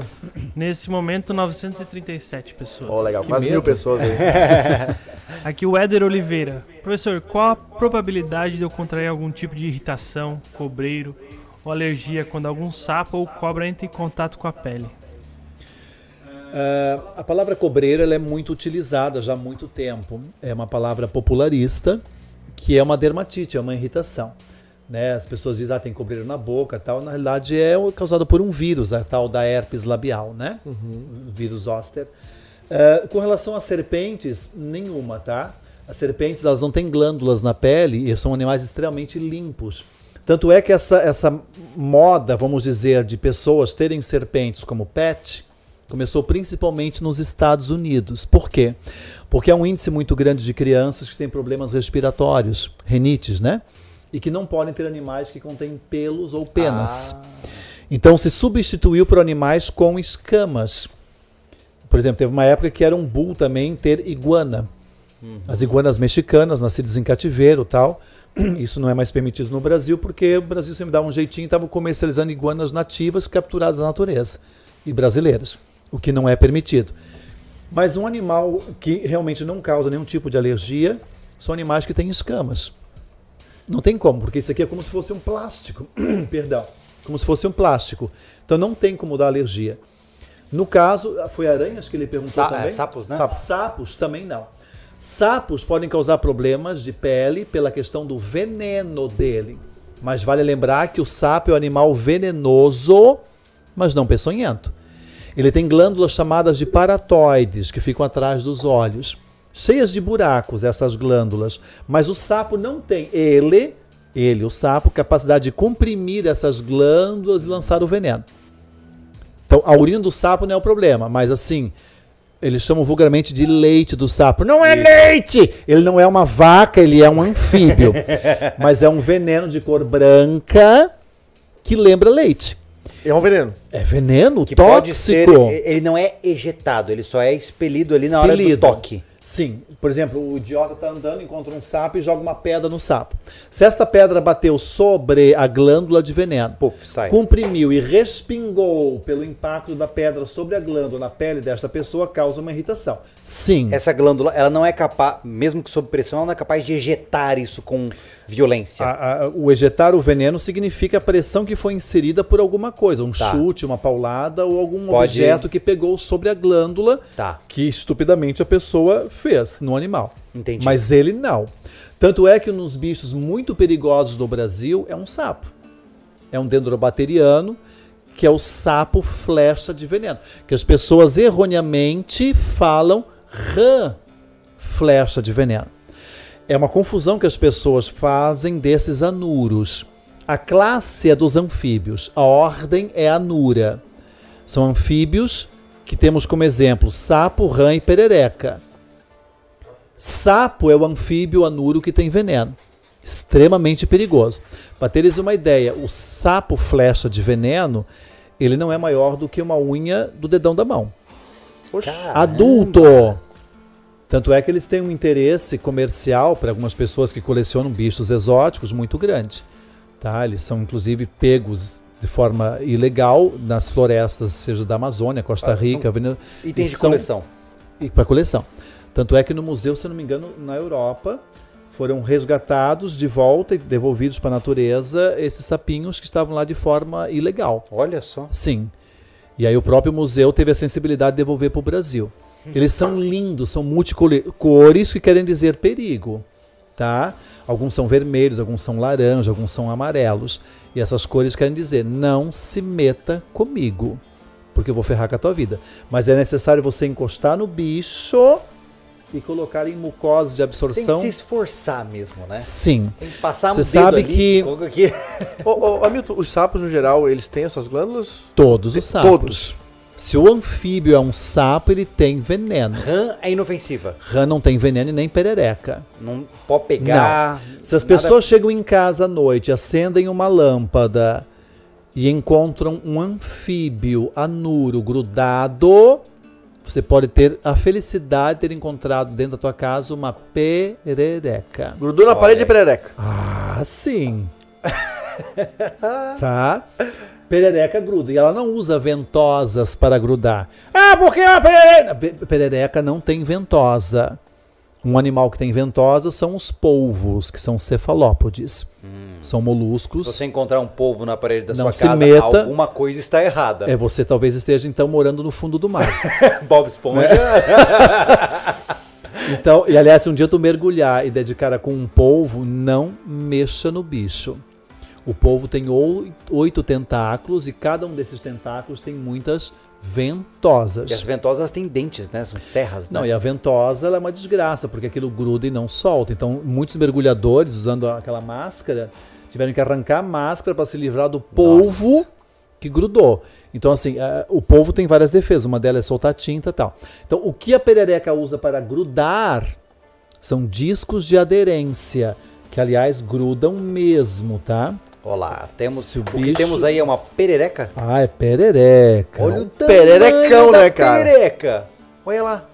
tá? Que coisa bonitinha, Então, cara. se eu fizer assim com a minha mão, ó, ó, ela não cai porque Olha ela lá. está utilizando os discos de Olha, aderência. filha. Professor, qual é a vantagem que a perereca tem em grudar? Ela consegue facilmente pegar os insetos que estejam nas paredes, tá? É, filha, você viu a perereca? Ó, essa é uma pererequinha. É uma fêminha. Ela pula muito se segurar na mão. Essa é uma fêmea, não é macho, é uma fêmea. Se ela, perdão, Se ela, ela pode segurar na mão, pode sim. Com uma unha tão bonita feito essa, claro que pode. o papai vai pegar na mão. Isto. Olha lá. Olha, Ai, filha. papai. Passa um dedinho nela. Só um dedinho. Só um dedinho, ela quer o teu Assim, carinho. ó, assim, ó, ó, ó, Olha ela se virou. Ah, ela parece um slime. Passa o dedinho nela. Você viu que bonita que ela é? Ela gostou de você. Olha. Ah, ela vai ficar tão triste se você não fizer um carinho nela. Ah, ela é tão gostosinha, ó. Isso. É isso aí, muito bom. Sim, é uma perequinha. E ela tem até nome. Você quer saber? Aham. Você quer saber o nome que ela tem? Xana. O nome dela é. É. Vai lá com a mamãe agora, vai continuar a conversa. Perereca gruda. Rã é musculosa. Então, Aqui, aqui na região tem umas bem grandinhas. Eu peguei uma na minha casa Tem- que era quase perto disso aí, você sabe que tem um bicho Claro. que é uma perereca e as pessoas chamam de sapo martelo. O som que o macho emite, aliás, uma curiosidade. Dos anfíbios anuros, sapos, rãs e pererecas, quando você está acampando e ouve os coachares, quem está fazendo o som é o macho. Sempre será o macho. A fêmea não emite sons, elas são mudas. Ah, olha lá. Viu o que eu tava falando? Muita gente fala que ranário dá muito barulho. Sim, são os machos. Ah, então. E se eu não tiver machos na nossa produção, fica tudo certo. Aí é um silêncio total. Viu? E é- esses animais ouvem muito bem. Então, tem várias espécies de anfíbios num lago no meio do mato. Aham. E tem uma barulheira infernal, assim, de vários, várias espécies. Cada qual sabe qual é a sua espécie. Que loucura isso. Olha só. E olha que interessante, eu tive que aprender a fazer o som que o macho Tá brincando. da perereca martelo faz para atrair a fêmea para o acasalamento. E aquilo me traumatizou tanto que eu sei fazer esse som até hoje. Faça, por favor. Esse é o som para chamar fêmeas que querem Nós se fizemos um acasalar. trabalho na faculdade e tivemos que atrair somente as fêmeas para o acasalamento. Como saber se eles são muito parecidos? Então eu fazia o som e quem se aproximava eram as fêmeas. Tá brincando. E aí era um lugar com muito Cantador de, mosquito. fe... de, de Sim, só que foi, sapas. foi uma humilhação para mim porque eu fazia o barulho e não apareceu nenhuma. Aí o pessoal da faculdade rindo da minha cara que eu não estava muito convencendo ali, né? Aí de repente a água do lago começou a mexer, pensei o quê? É o Godzilla. Eu estava no meio da lagoa, numa canoa, e eles tudo com um celibrim ali assim apontando para mim, né? Sim. E aí, de repente, começaram a surgir. Teve uma perereca, sempre tem uma perereca mais ousada, né? Teve uma fêmea que, quando eu fazia o barulho, assim, ela pulou quase assim na minha frente, no bordo da lagoa. Quando ela me olhou, ela fez assim. Ah, muito bom. Cara, eu vou te falar, temos mais perguntas interessantes. Que é uma piada. Vamos agora para algumas últimas perguntas para não cansar o nosso Não, professor não cansa, aqui. Não, vamos parar a madrugada. O Luke Andrade Vamos lá. Rosa tem mais uma perguntinha. Pois não. Primeiro eu gostaria de deixar aqui o meu agradecimento ao conhecimento compartilhado pelo professor. Qual a diferença do veneno da cascavel e da jararaca? Ah, enorme diferença, tá? Eh, eu diria que em termos de, de agravante para o envenenamento, a cascavel causa uns estragos maiores. Um dos sintomas clássicos da pessoa que é envenenada por cascavel depois de algumas horas é a urina sair com uma cor muito escura, com uma cor quase de um refrigerante escuro, que eu não vou falar o nome aqui para não dar margem para eles, né? Então, assim, uh, a urina sai com cor de café. Uau! É porque os rins estão sendo afetados. Então, assim, o veneno da cascavel tem este fator de destruir o uhum. sistema renal. E se a pessoa não for medicada em tempo, é, é possível que os rins entrem em falência. Outro sintoma clássico do envenenamento da cascavel, que não acontece se a pessoa for picada por uma jararaca, é a questão de um sintoma que medicamente chamamos de face sistêmica. A pessoa chega com um cara de bêbada no hospital. É mesmo. Ela perde completamente a noção de movimentar a língua, ela basicamente não consegue falar e chega com uma cara assim de bêbada. Os olhos não. Ela, a pessoa não consegue manter os olhos abertos. Fica grog, né? Fica grog. Olha e, só. É, então assim, o envenenamento por jararaca, isso não acontece. Então, se a pessoa for envenenada por uma jararaca, a ação ela é de destruição de tecidos. Local. Local. Então, se você puxar na internet fotos de pessoas que foram envenenadas não por faça jaracas, isso, é muito feio. Não, é feio. Mas tu vê, e aí é gravado por torniquetes e besteróis é. que as pessoas fazem, né? Tu vê aquelas feridas enormes, aquelas, aqueles edemas explodindo. Isso é por jaraca. Cascavel não causa essas feridas, ah. mas causa destruição do sistema neurológico, é um veneno neurotóxico. Olha só. Miotóxico também.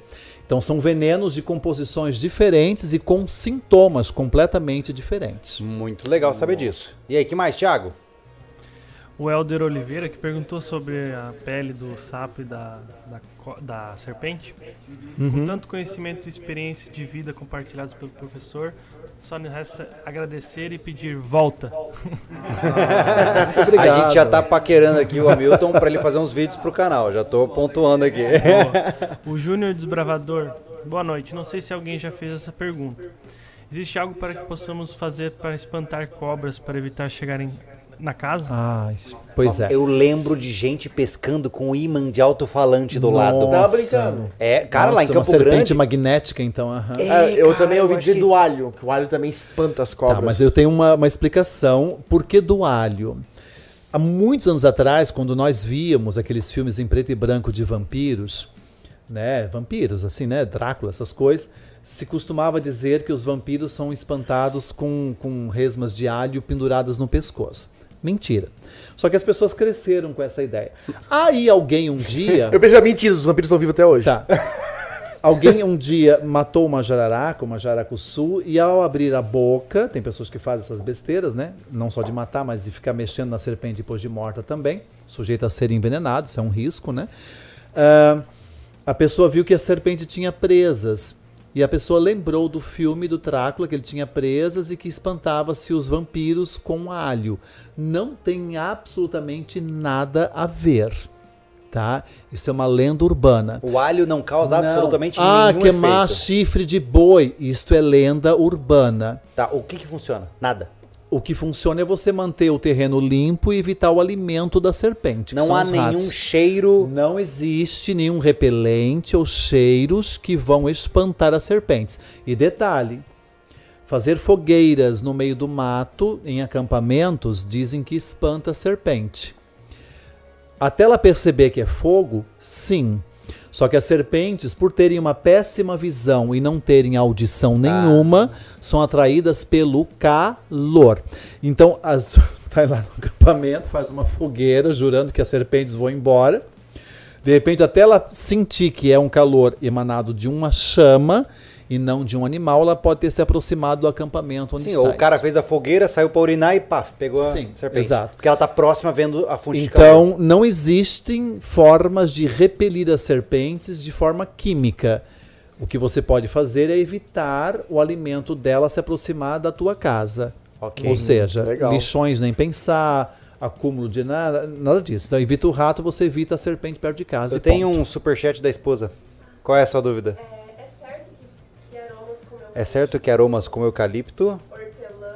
Eu estou respondendo porque tem gente que não ouve. Hortelã e essências espantam aranhas? Sim, é verdade. Aranhas é mesmo? e muitos insetos. Ah. Existe uma planta chamada citronela Citronela é top. É, que é maravilhosa. Tanto é que se a gente perceber, os mais eficazes repelentes disponíveis em mercados ou em farmácias têm como base o aroma da citronela. Mesmo que seja quimicamente feito em laboratório por bioquímicos, mas ele tem uma eficácia enorme. Eu tenho toiças, mas toiças enormes de citronelas plantadas, principalmente perto do quarto onde eu durmo. Olha só. Eu não tenho problema de mosquito, tá? Então assim, você pode inclusive fazer o seu repelente natural. Você pega as folhas de citronela, você corta e deixa dentro de um álcool 70% e você utiliza. Então assim, extremamente eficaz e é verdadeira esta afirmação. Tem alguns aromas espantam, não serpentes, mas espantam ali alguns invertebrados, é, sejam Serpente, eu dou uma recomendação para vocês, na palme. Espanta tudo, tudo que respira. Mas a citronela é excelente para isso. Mas é legal usar. saber disso, porque existe muito mito. Muito, muito mito. É como eu tô dizendo. Muito. Você já para pensar que uma pessoa se dá o trabalho de desmontar um alto-falante. E eu tô dizendo que eu vi isso, tá? Nossa. O cara desmontar um alto-falante para pegar o imã e ele carrega o imã para cima e para baixo quando ele vai pescar, com a certeza de que ele está afastando as serpentes. Nossa. É muito é, é curiosíssimo é isso, né, cara? Isso. Você vê como essas, essas, esses mitos eles permanecem, né? Tiago, tem mais perguntas aí? Tem aqui o Diego Alves. Parabéns, professor, pela aula que está dando hoje, sem palavras, sobre o oficialismo do show. Mais alguma coisa? Luke Andrade Rosa. Já tive experiência com mangava. Aqui na minha região se chama assim, é uma vespa. Ah, sim. Me picou e doeu demais. Esse tipo de vespa pode causar algum tipo de problema além da dor? Se a pessoa for alérgica, sim, tá? Essas mamangavas, zangões tal, eles têm um veneno que realmente promove uh, uma dor enorme. Uh, algumas pessoas uh, há necessidade de tomar antihistamínicos e anti-inflamatórios, tá? Que se for apenas uma, já é incômodo. Às vezes várias picam, né? Mas essa mamangava causa uma dor. Ele provavelmente não é alérgico. Então, assim, essa mesma dor, ela vai gradualmente desaparecendo. Tá? Porque como o calor do corpo faz esse veneno que é volátil evaporar, ele vai perdendo a sua toxicidade Olha no só. organismo. É. Olha só. Mais alguma coisa, Thiago?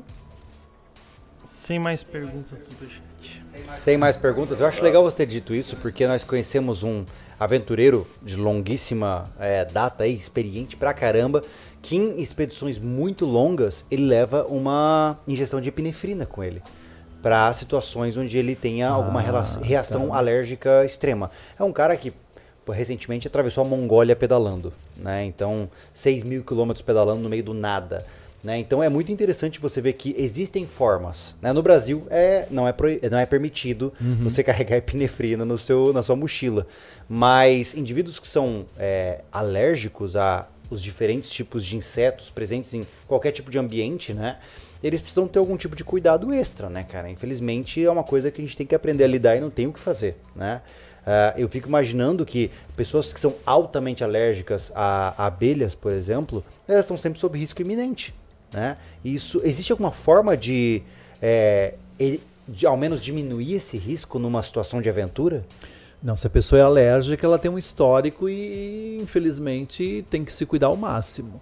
Uhum. Tá? Então, evitar locais, se bem que é difícil, tá no meio do mato, como é que você vai saber que às vezes ali dentro de um tronco ou debaixo Sim. de uma folha que você passar tem. Existe, aí uma boa pergunta: existe repelente de abelha?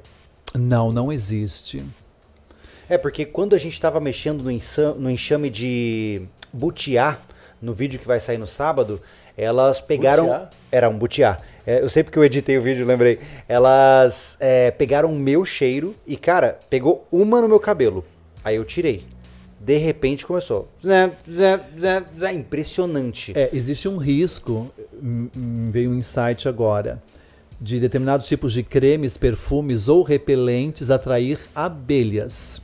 Olha só. E aí uma dica que eu dou para as pessoas que estão ouvindo, é, as abelhas, às vezes quando se aproximam das pessoas por conta de odores, é para verificar de onde está vindo aquele odor e que odor é aquele. É investigativo. Investigativo. Só que as pessoas se apavoram. Então, na hora de bater ou ficar fazendo aqueles movimentos de afastar o inseto, ele se sente ameaçado e pica. Tá? Então, é, o correto é, quando o inseto perceber, abelhas, estou falando de abelhas, né? Perceber que não é aquilo que interessa a ela, ela vai dar meia volta e vai embora.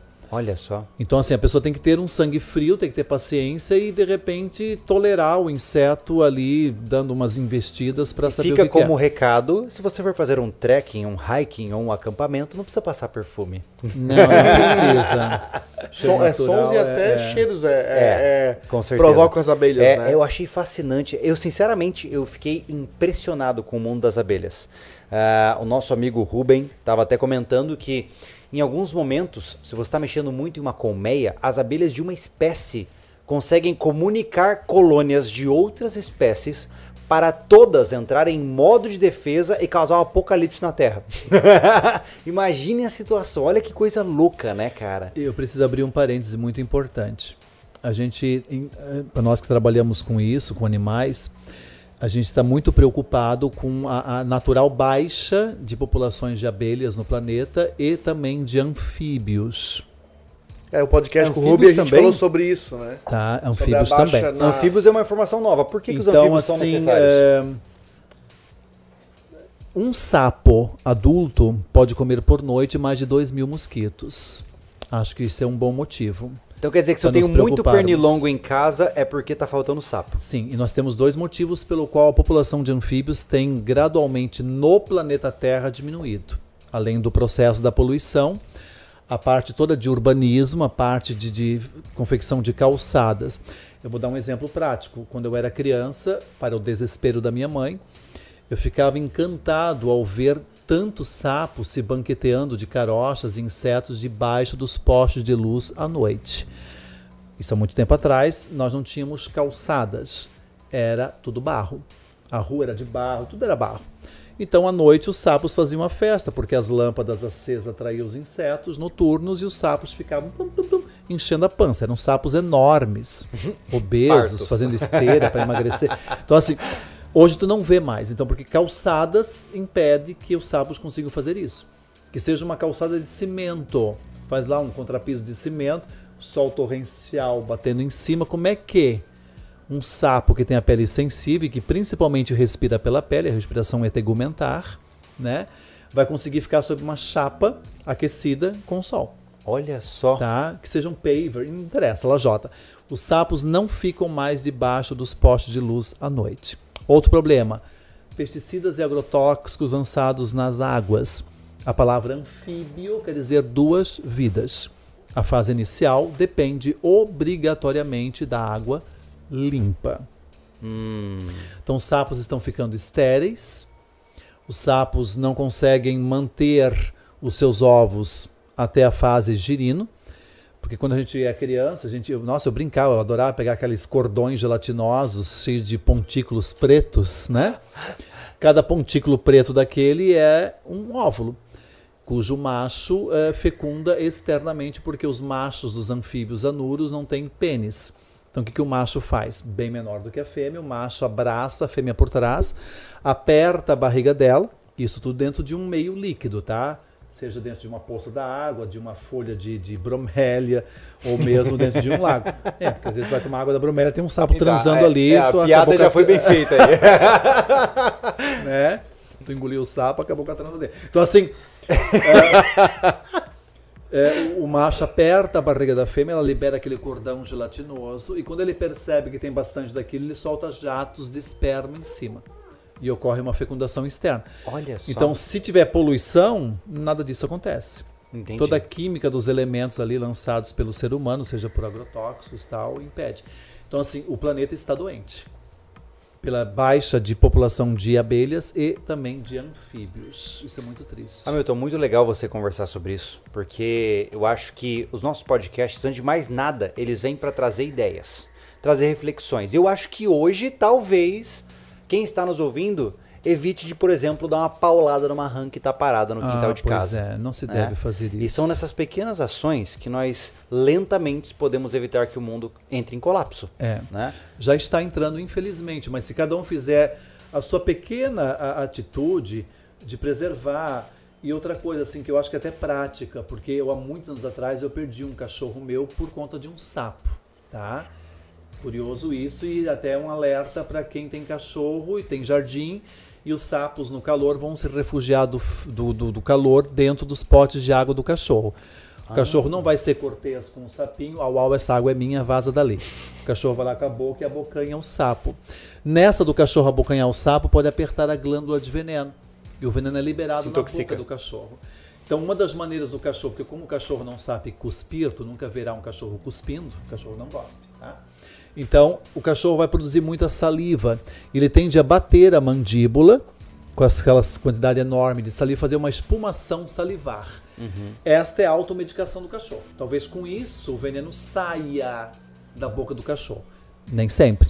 Se o cachorro engolir o veneno, Goodbye, tu tem pouca skies. chance. Tu tem duas oportunidades de salvar o teu cachorro, é onde eu quero chegar. Pega carvão. Carvão ativado. Ou carvão usado para assar carne, se não É tiver mesmo? outro. Sim. Se for mais chique, pode comprar cápsula de carvão ativado e ter em casa sempre, que é uma boa pedida para você e para o seu animal de estimação, tá? Então, se não tiver nada disso, pega o carvão usado para assar carne. Pega uma colher e raspa esse carvão. Vai fazer um pó preto de carvão. Adiciona água potável, põe num pote com tampa e sacode. Vai fazer uma água preta de carvão. Segura forçadamente teu cachorro e faça ele beber esta água de carvão. É legal você comentar isso, porque nós tivemos uma experiência com a nossa cadela sobre isso. É, a nossa cadela, um dia ela apareceu, a gente não sabe até hoje a causa, tá? Mas ela apareceu em casa com muita coceira na parte superior do focinho e nas, na, na, na parte dos, dos olhos. Sim. E começou a gerar bolhas de pus. E ela começou a ficar fraca, começou a não conseguir caminhar, né? A gente, ela perdeu coisa de 4 quilos, né? Em, em menos de uma semana, ela não conseguia mais se alimentar. E a gente teve que colocá-la no veterinário, ela foi internada, teve que tomar soro e uma série de outros medicamentos. E a gente suspeita que possa ter sido um sapo. É possível. É, Mas antes eu dei carvão ativado É, ela deu Ah, carvão ativado? eles, né? isso. Porque eles são duas pestes aí. É, a gente tem o costume de sempre que tá ruim da barriga, toma um carvão ativado, faz bem. É, mas é excelente ter. E É. outra coisa que, acaso não tenha carvão, né, seja ativado ou qualquer outro tipo de carvão para tentar minimizar os efeitos do envenenamento até chegar a um pronto atendimento médico veterinário adequado, é água oxigenada para limpar ferimentos. É mesmo? Você segura o cachorro e faz o animal tomar a água oxigenada. Eu estou falando de atendimento pré-hospitalar veterinário. Não vá virar uma água Sim, oxigenada para de Deus, tintura de cabelo, né? Mas, ah, não, é, tem o volume certo, é, é usada para ferimentos. Então você vai conseguir talvez dar uma sobrevida ao animal e chegando no médico veterinário, eles vão fazer o atendimento Uhum. Adequado. que legal. Eu acho que é muito importante, até pela praticidade, muitas pessoas infelizmente acabam perdendo os seus animais por um incidente o animal abocanhando um sapinho, Olha só. por exemplo. Mas, Hamilton, antes de nós encaminharmos até para os finalmente da nossa conversa, cara, onde tu atua hoje para repassar esse- todo esse teu conhecimento que foi falado hoje Onde aqui? as pessoas encontram mais o do que, que, que o você tem a Hamilton faz hoje, É. hoje é, É. para ensinar o que sabe, tudo que sabe? Ah, a gente tem uma premissa que eh, a teoria ela é importante, fundamental, mas quando aliada à prática, você não esquece mais aquilo que você de fato aprendeu. Não decorar, porque decorar não é um aprendizado. Decorar você decora para a prova e no, no outro dia, se fizer a mesma prova, você não ganha a mesma nota, então não- você não aprendeu, né? Então, ah, tem um projeto chamado Eco do Avencal, que hoje ele está em Timbó, tá? junto ali ao Jardim Botânico, uma área belíssima. Né? Por questões óbvias da pandemia, a gente, por enquanto, está restringindo a, visitação até que seja liberado. Né? Mas ah, é um projeto que a gente trabalha com turismo de experiências. Então, às vezes, a família quer levar o seu filho, levar a família inteira para um local em que você não só vai se divertir, mas vai sair com uma gama de conhecimento muito legal. Que legal. E todo o projeto ele é na prática. Vou dar um exemplo de um projeto que a criançada pira, que nós tivemos uma visitação lá e foi emocionante porque o menino chorava a cântaros, assim com a emoção de ter feito o que ele fez. Tem uma das alas do projeto, do Eco da Vencal, que a gente fala sobre o mundo dos dinossauros. E você estará diante de réplicas em tamanho real Que de alguns legal. importantes dinossauros. Mas não somente isso, porque as visitas são guiadas por professores. Eu sou um dos professores que trabalha lá junto com o professor Jairo também, que torna o projeto maravilhosamente instigante e curioso. Então imagina você estar diante de uma réplica em tamanho real de um esqueleto de Tiranossauro Rex, você entender sobre a biologia deste bicho fabuloso e famoso, né? Quando se fala de dinossauro, temos que falar do Tiranossauro, e ter a possibilidade de ver essa réplica. E mais do que isso, a gente incita muito o filme ali do Jurassic Park, que a premissa foi um âmbar. que é uma resina que tinha um inseto dentro que sugou o sangue do dinossauro, babá. Nós temos um âmbar de verdade, Uau! com inseto dentro. É mesmo? Que legal. E a emoção do menino foi que quando eu citei assim, ah, tu você viu, porque a criançada viu todos, né?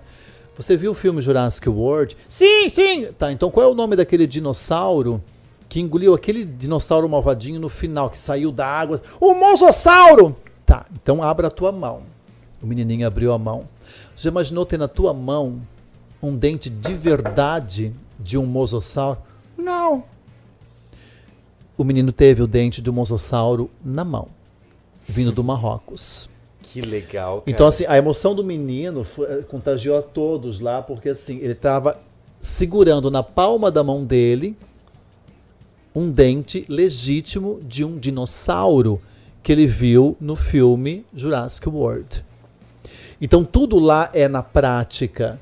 As aulas de ciências, imagina os experimentos todos, tu vê ele assim, rochas pegando fogo com água.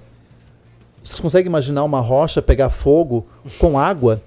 E mais bizarro, tu colocar água e ao invés do fogo apagar, ele aumenta? Pois é, não vão estar que rocha que é essa que vai estragar a surpresa Ah, Deixa pra eu quero lá ver. tá? Então, assim, é tão instigante porque, assim, você vive as áreas do conhecimento. E não tem como você não aprender e sair de lá realmente... Quais são, mano, como a pessoa encontra o nome desse projeto? É Instagram? É site? É, tem que que Instagram, tem um Facebook, Eco do Avencal, Eco de Ecologia do Avencal, porque o projeto ele nasceu em Urubici, no Planalto Catarinense, onde tem a belíssima cascata do Avencal, com mais de 100 metros de queda. E aí depois o projeto, em 2014, ele se mudou para Porto Belo, próximo de Bombinhas, ali no, no Uhum. litoral.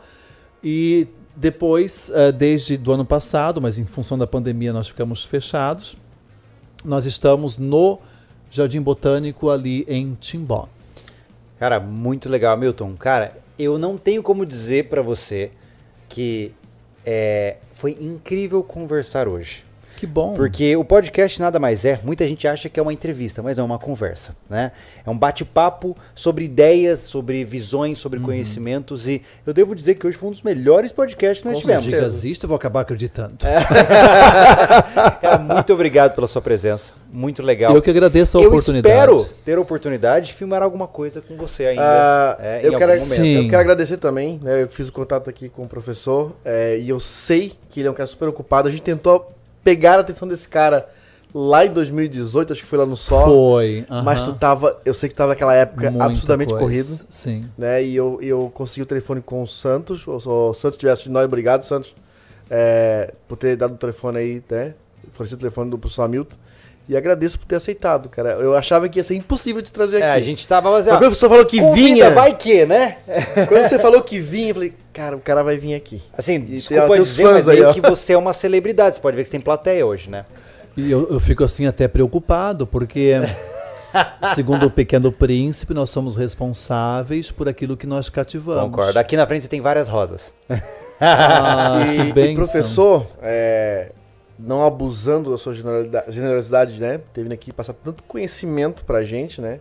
É, deixo aqui mais um pedido para o senhor levar para casa e pensar de sim fazer uma outra colaboração de um conteúdo bom, estruturado, de um assunto que você acha importante levar né, para o nosso público. É, E muito legal A a gente ficaria ideia. muito satisfeito de fazer algo. Muito legal. A gente vai até o seu local e vamos com a equipe toda fazer um troço massa. Para Interessante. imortalizar o professor Hamilton dentro das Minha raízes do nossa, sobrevivencialismo. Bota o Anderson pelado junto com a Piton. Não, Aí vai causar traumas em muitas pessoas. não, não, não. Vai, vai, vai. A, Piton vai, a Piton vai se assustar. Gente, olha só, antes da gente dar um tchau pra todo mundo, eu recebi uma mensagem. Ô, Thiago, tem alguém que precisa. A gente precisa de ler uma mensagem? É Tem isso? bastante, entendeu? Mas, Ai, meu Deus. Vamos ler mais algumas é, então. Por Ó, análise. O senhor está cansado. N- Não, eu tô, tô legal. Ah, mais ou menos, mais ou Vamos É, lá, não, Thiago, por. Por análise, é, sim, é um dos melhores podcasts que já tivemos, entendeu? Tem um público fiel desde o início, é, público educado no chat, Nossa, Legal. participativo, né? É, outra, outra mensagem aqui do Afonso Kempner. Estou no quinto semestre de Biologia da UFMT. Sou apaixonado por her- herpetologia. Petologia. E esse podcast está sendo uma aula incrível. Tem que voltar. Ah, que bom. Só É. arranjou pra cabeça. Ah, fiquei feliz. O Luke Andrade Rosa também ficou ativo no superchat direto aqui. Ele perguntou sobre as abelhas, o que foi já respondido, que está realmente em extinção. É, E aqui tem mais outras. Vou agradecer só a Mi Monteiro, Fábio Costa, Felipe Tavares, o Adalberto. Muito obrigado pelos superchats. Obrigado, gente. Lembrando a vocês que assim que a gente terminar essa live, a gente vai lá pro nosso Instagram também conversar. Hamilton, cara, fantástico. Obrigado pela sua presença. Eu Você agradeço a oportunidade. Muito bem-vindo aqui Que conosco. bom. fico Legal. Feliz. Palavras finais para quem está nos ouvindo. Sejam realmente seres humanos, tá? Eu acho que esse- essa, essa, essa dupla palavra, seres humanos, tem um peso muito grande. Então, se nós formos acometidos por um cérebro pensante e raciocinante, vamos fazer uso dele né, um pouquinho mais para tentar entender que nós fazemos parte do contexto e que não somos o patamar. Então, a partir do momento que você entende a importância de todo ser vivo, acho que o mundo começa daí de fato a entrar em equilíbrio. Excelente. Senhoras e senhores, uma boa noite, um bom descanso para todos vocês. Obrigado a todos aí pela audiência tal. Enfim, professor Milton, obrigado. Boa noite, namastê, salam aleikum para todo Muito mundo. obrigado, Felipe. Fechou, gente. Obrigado. Tchau, tchau. Tchau, tchau.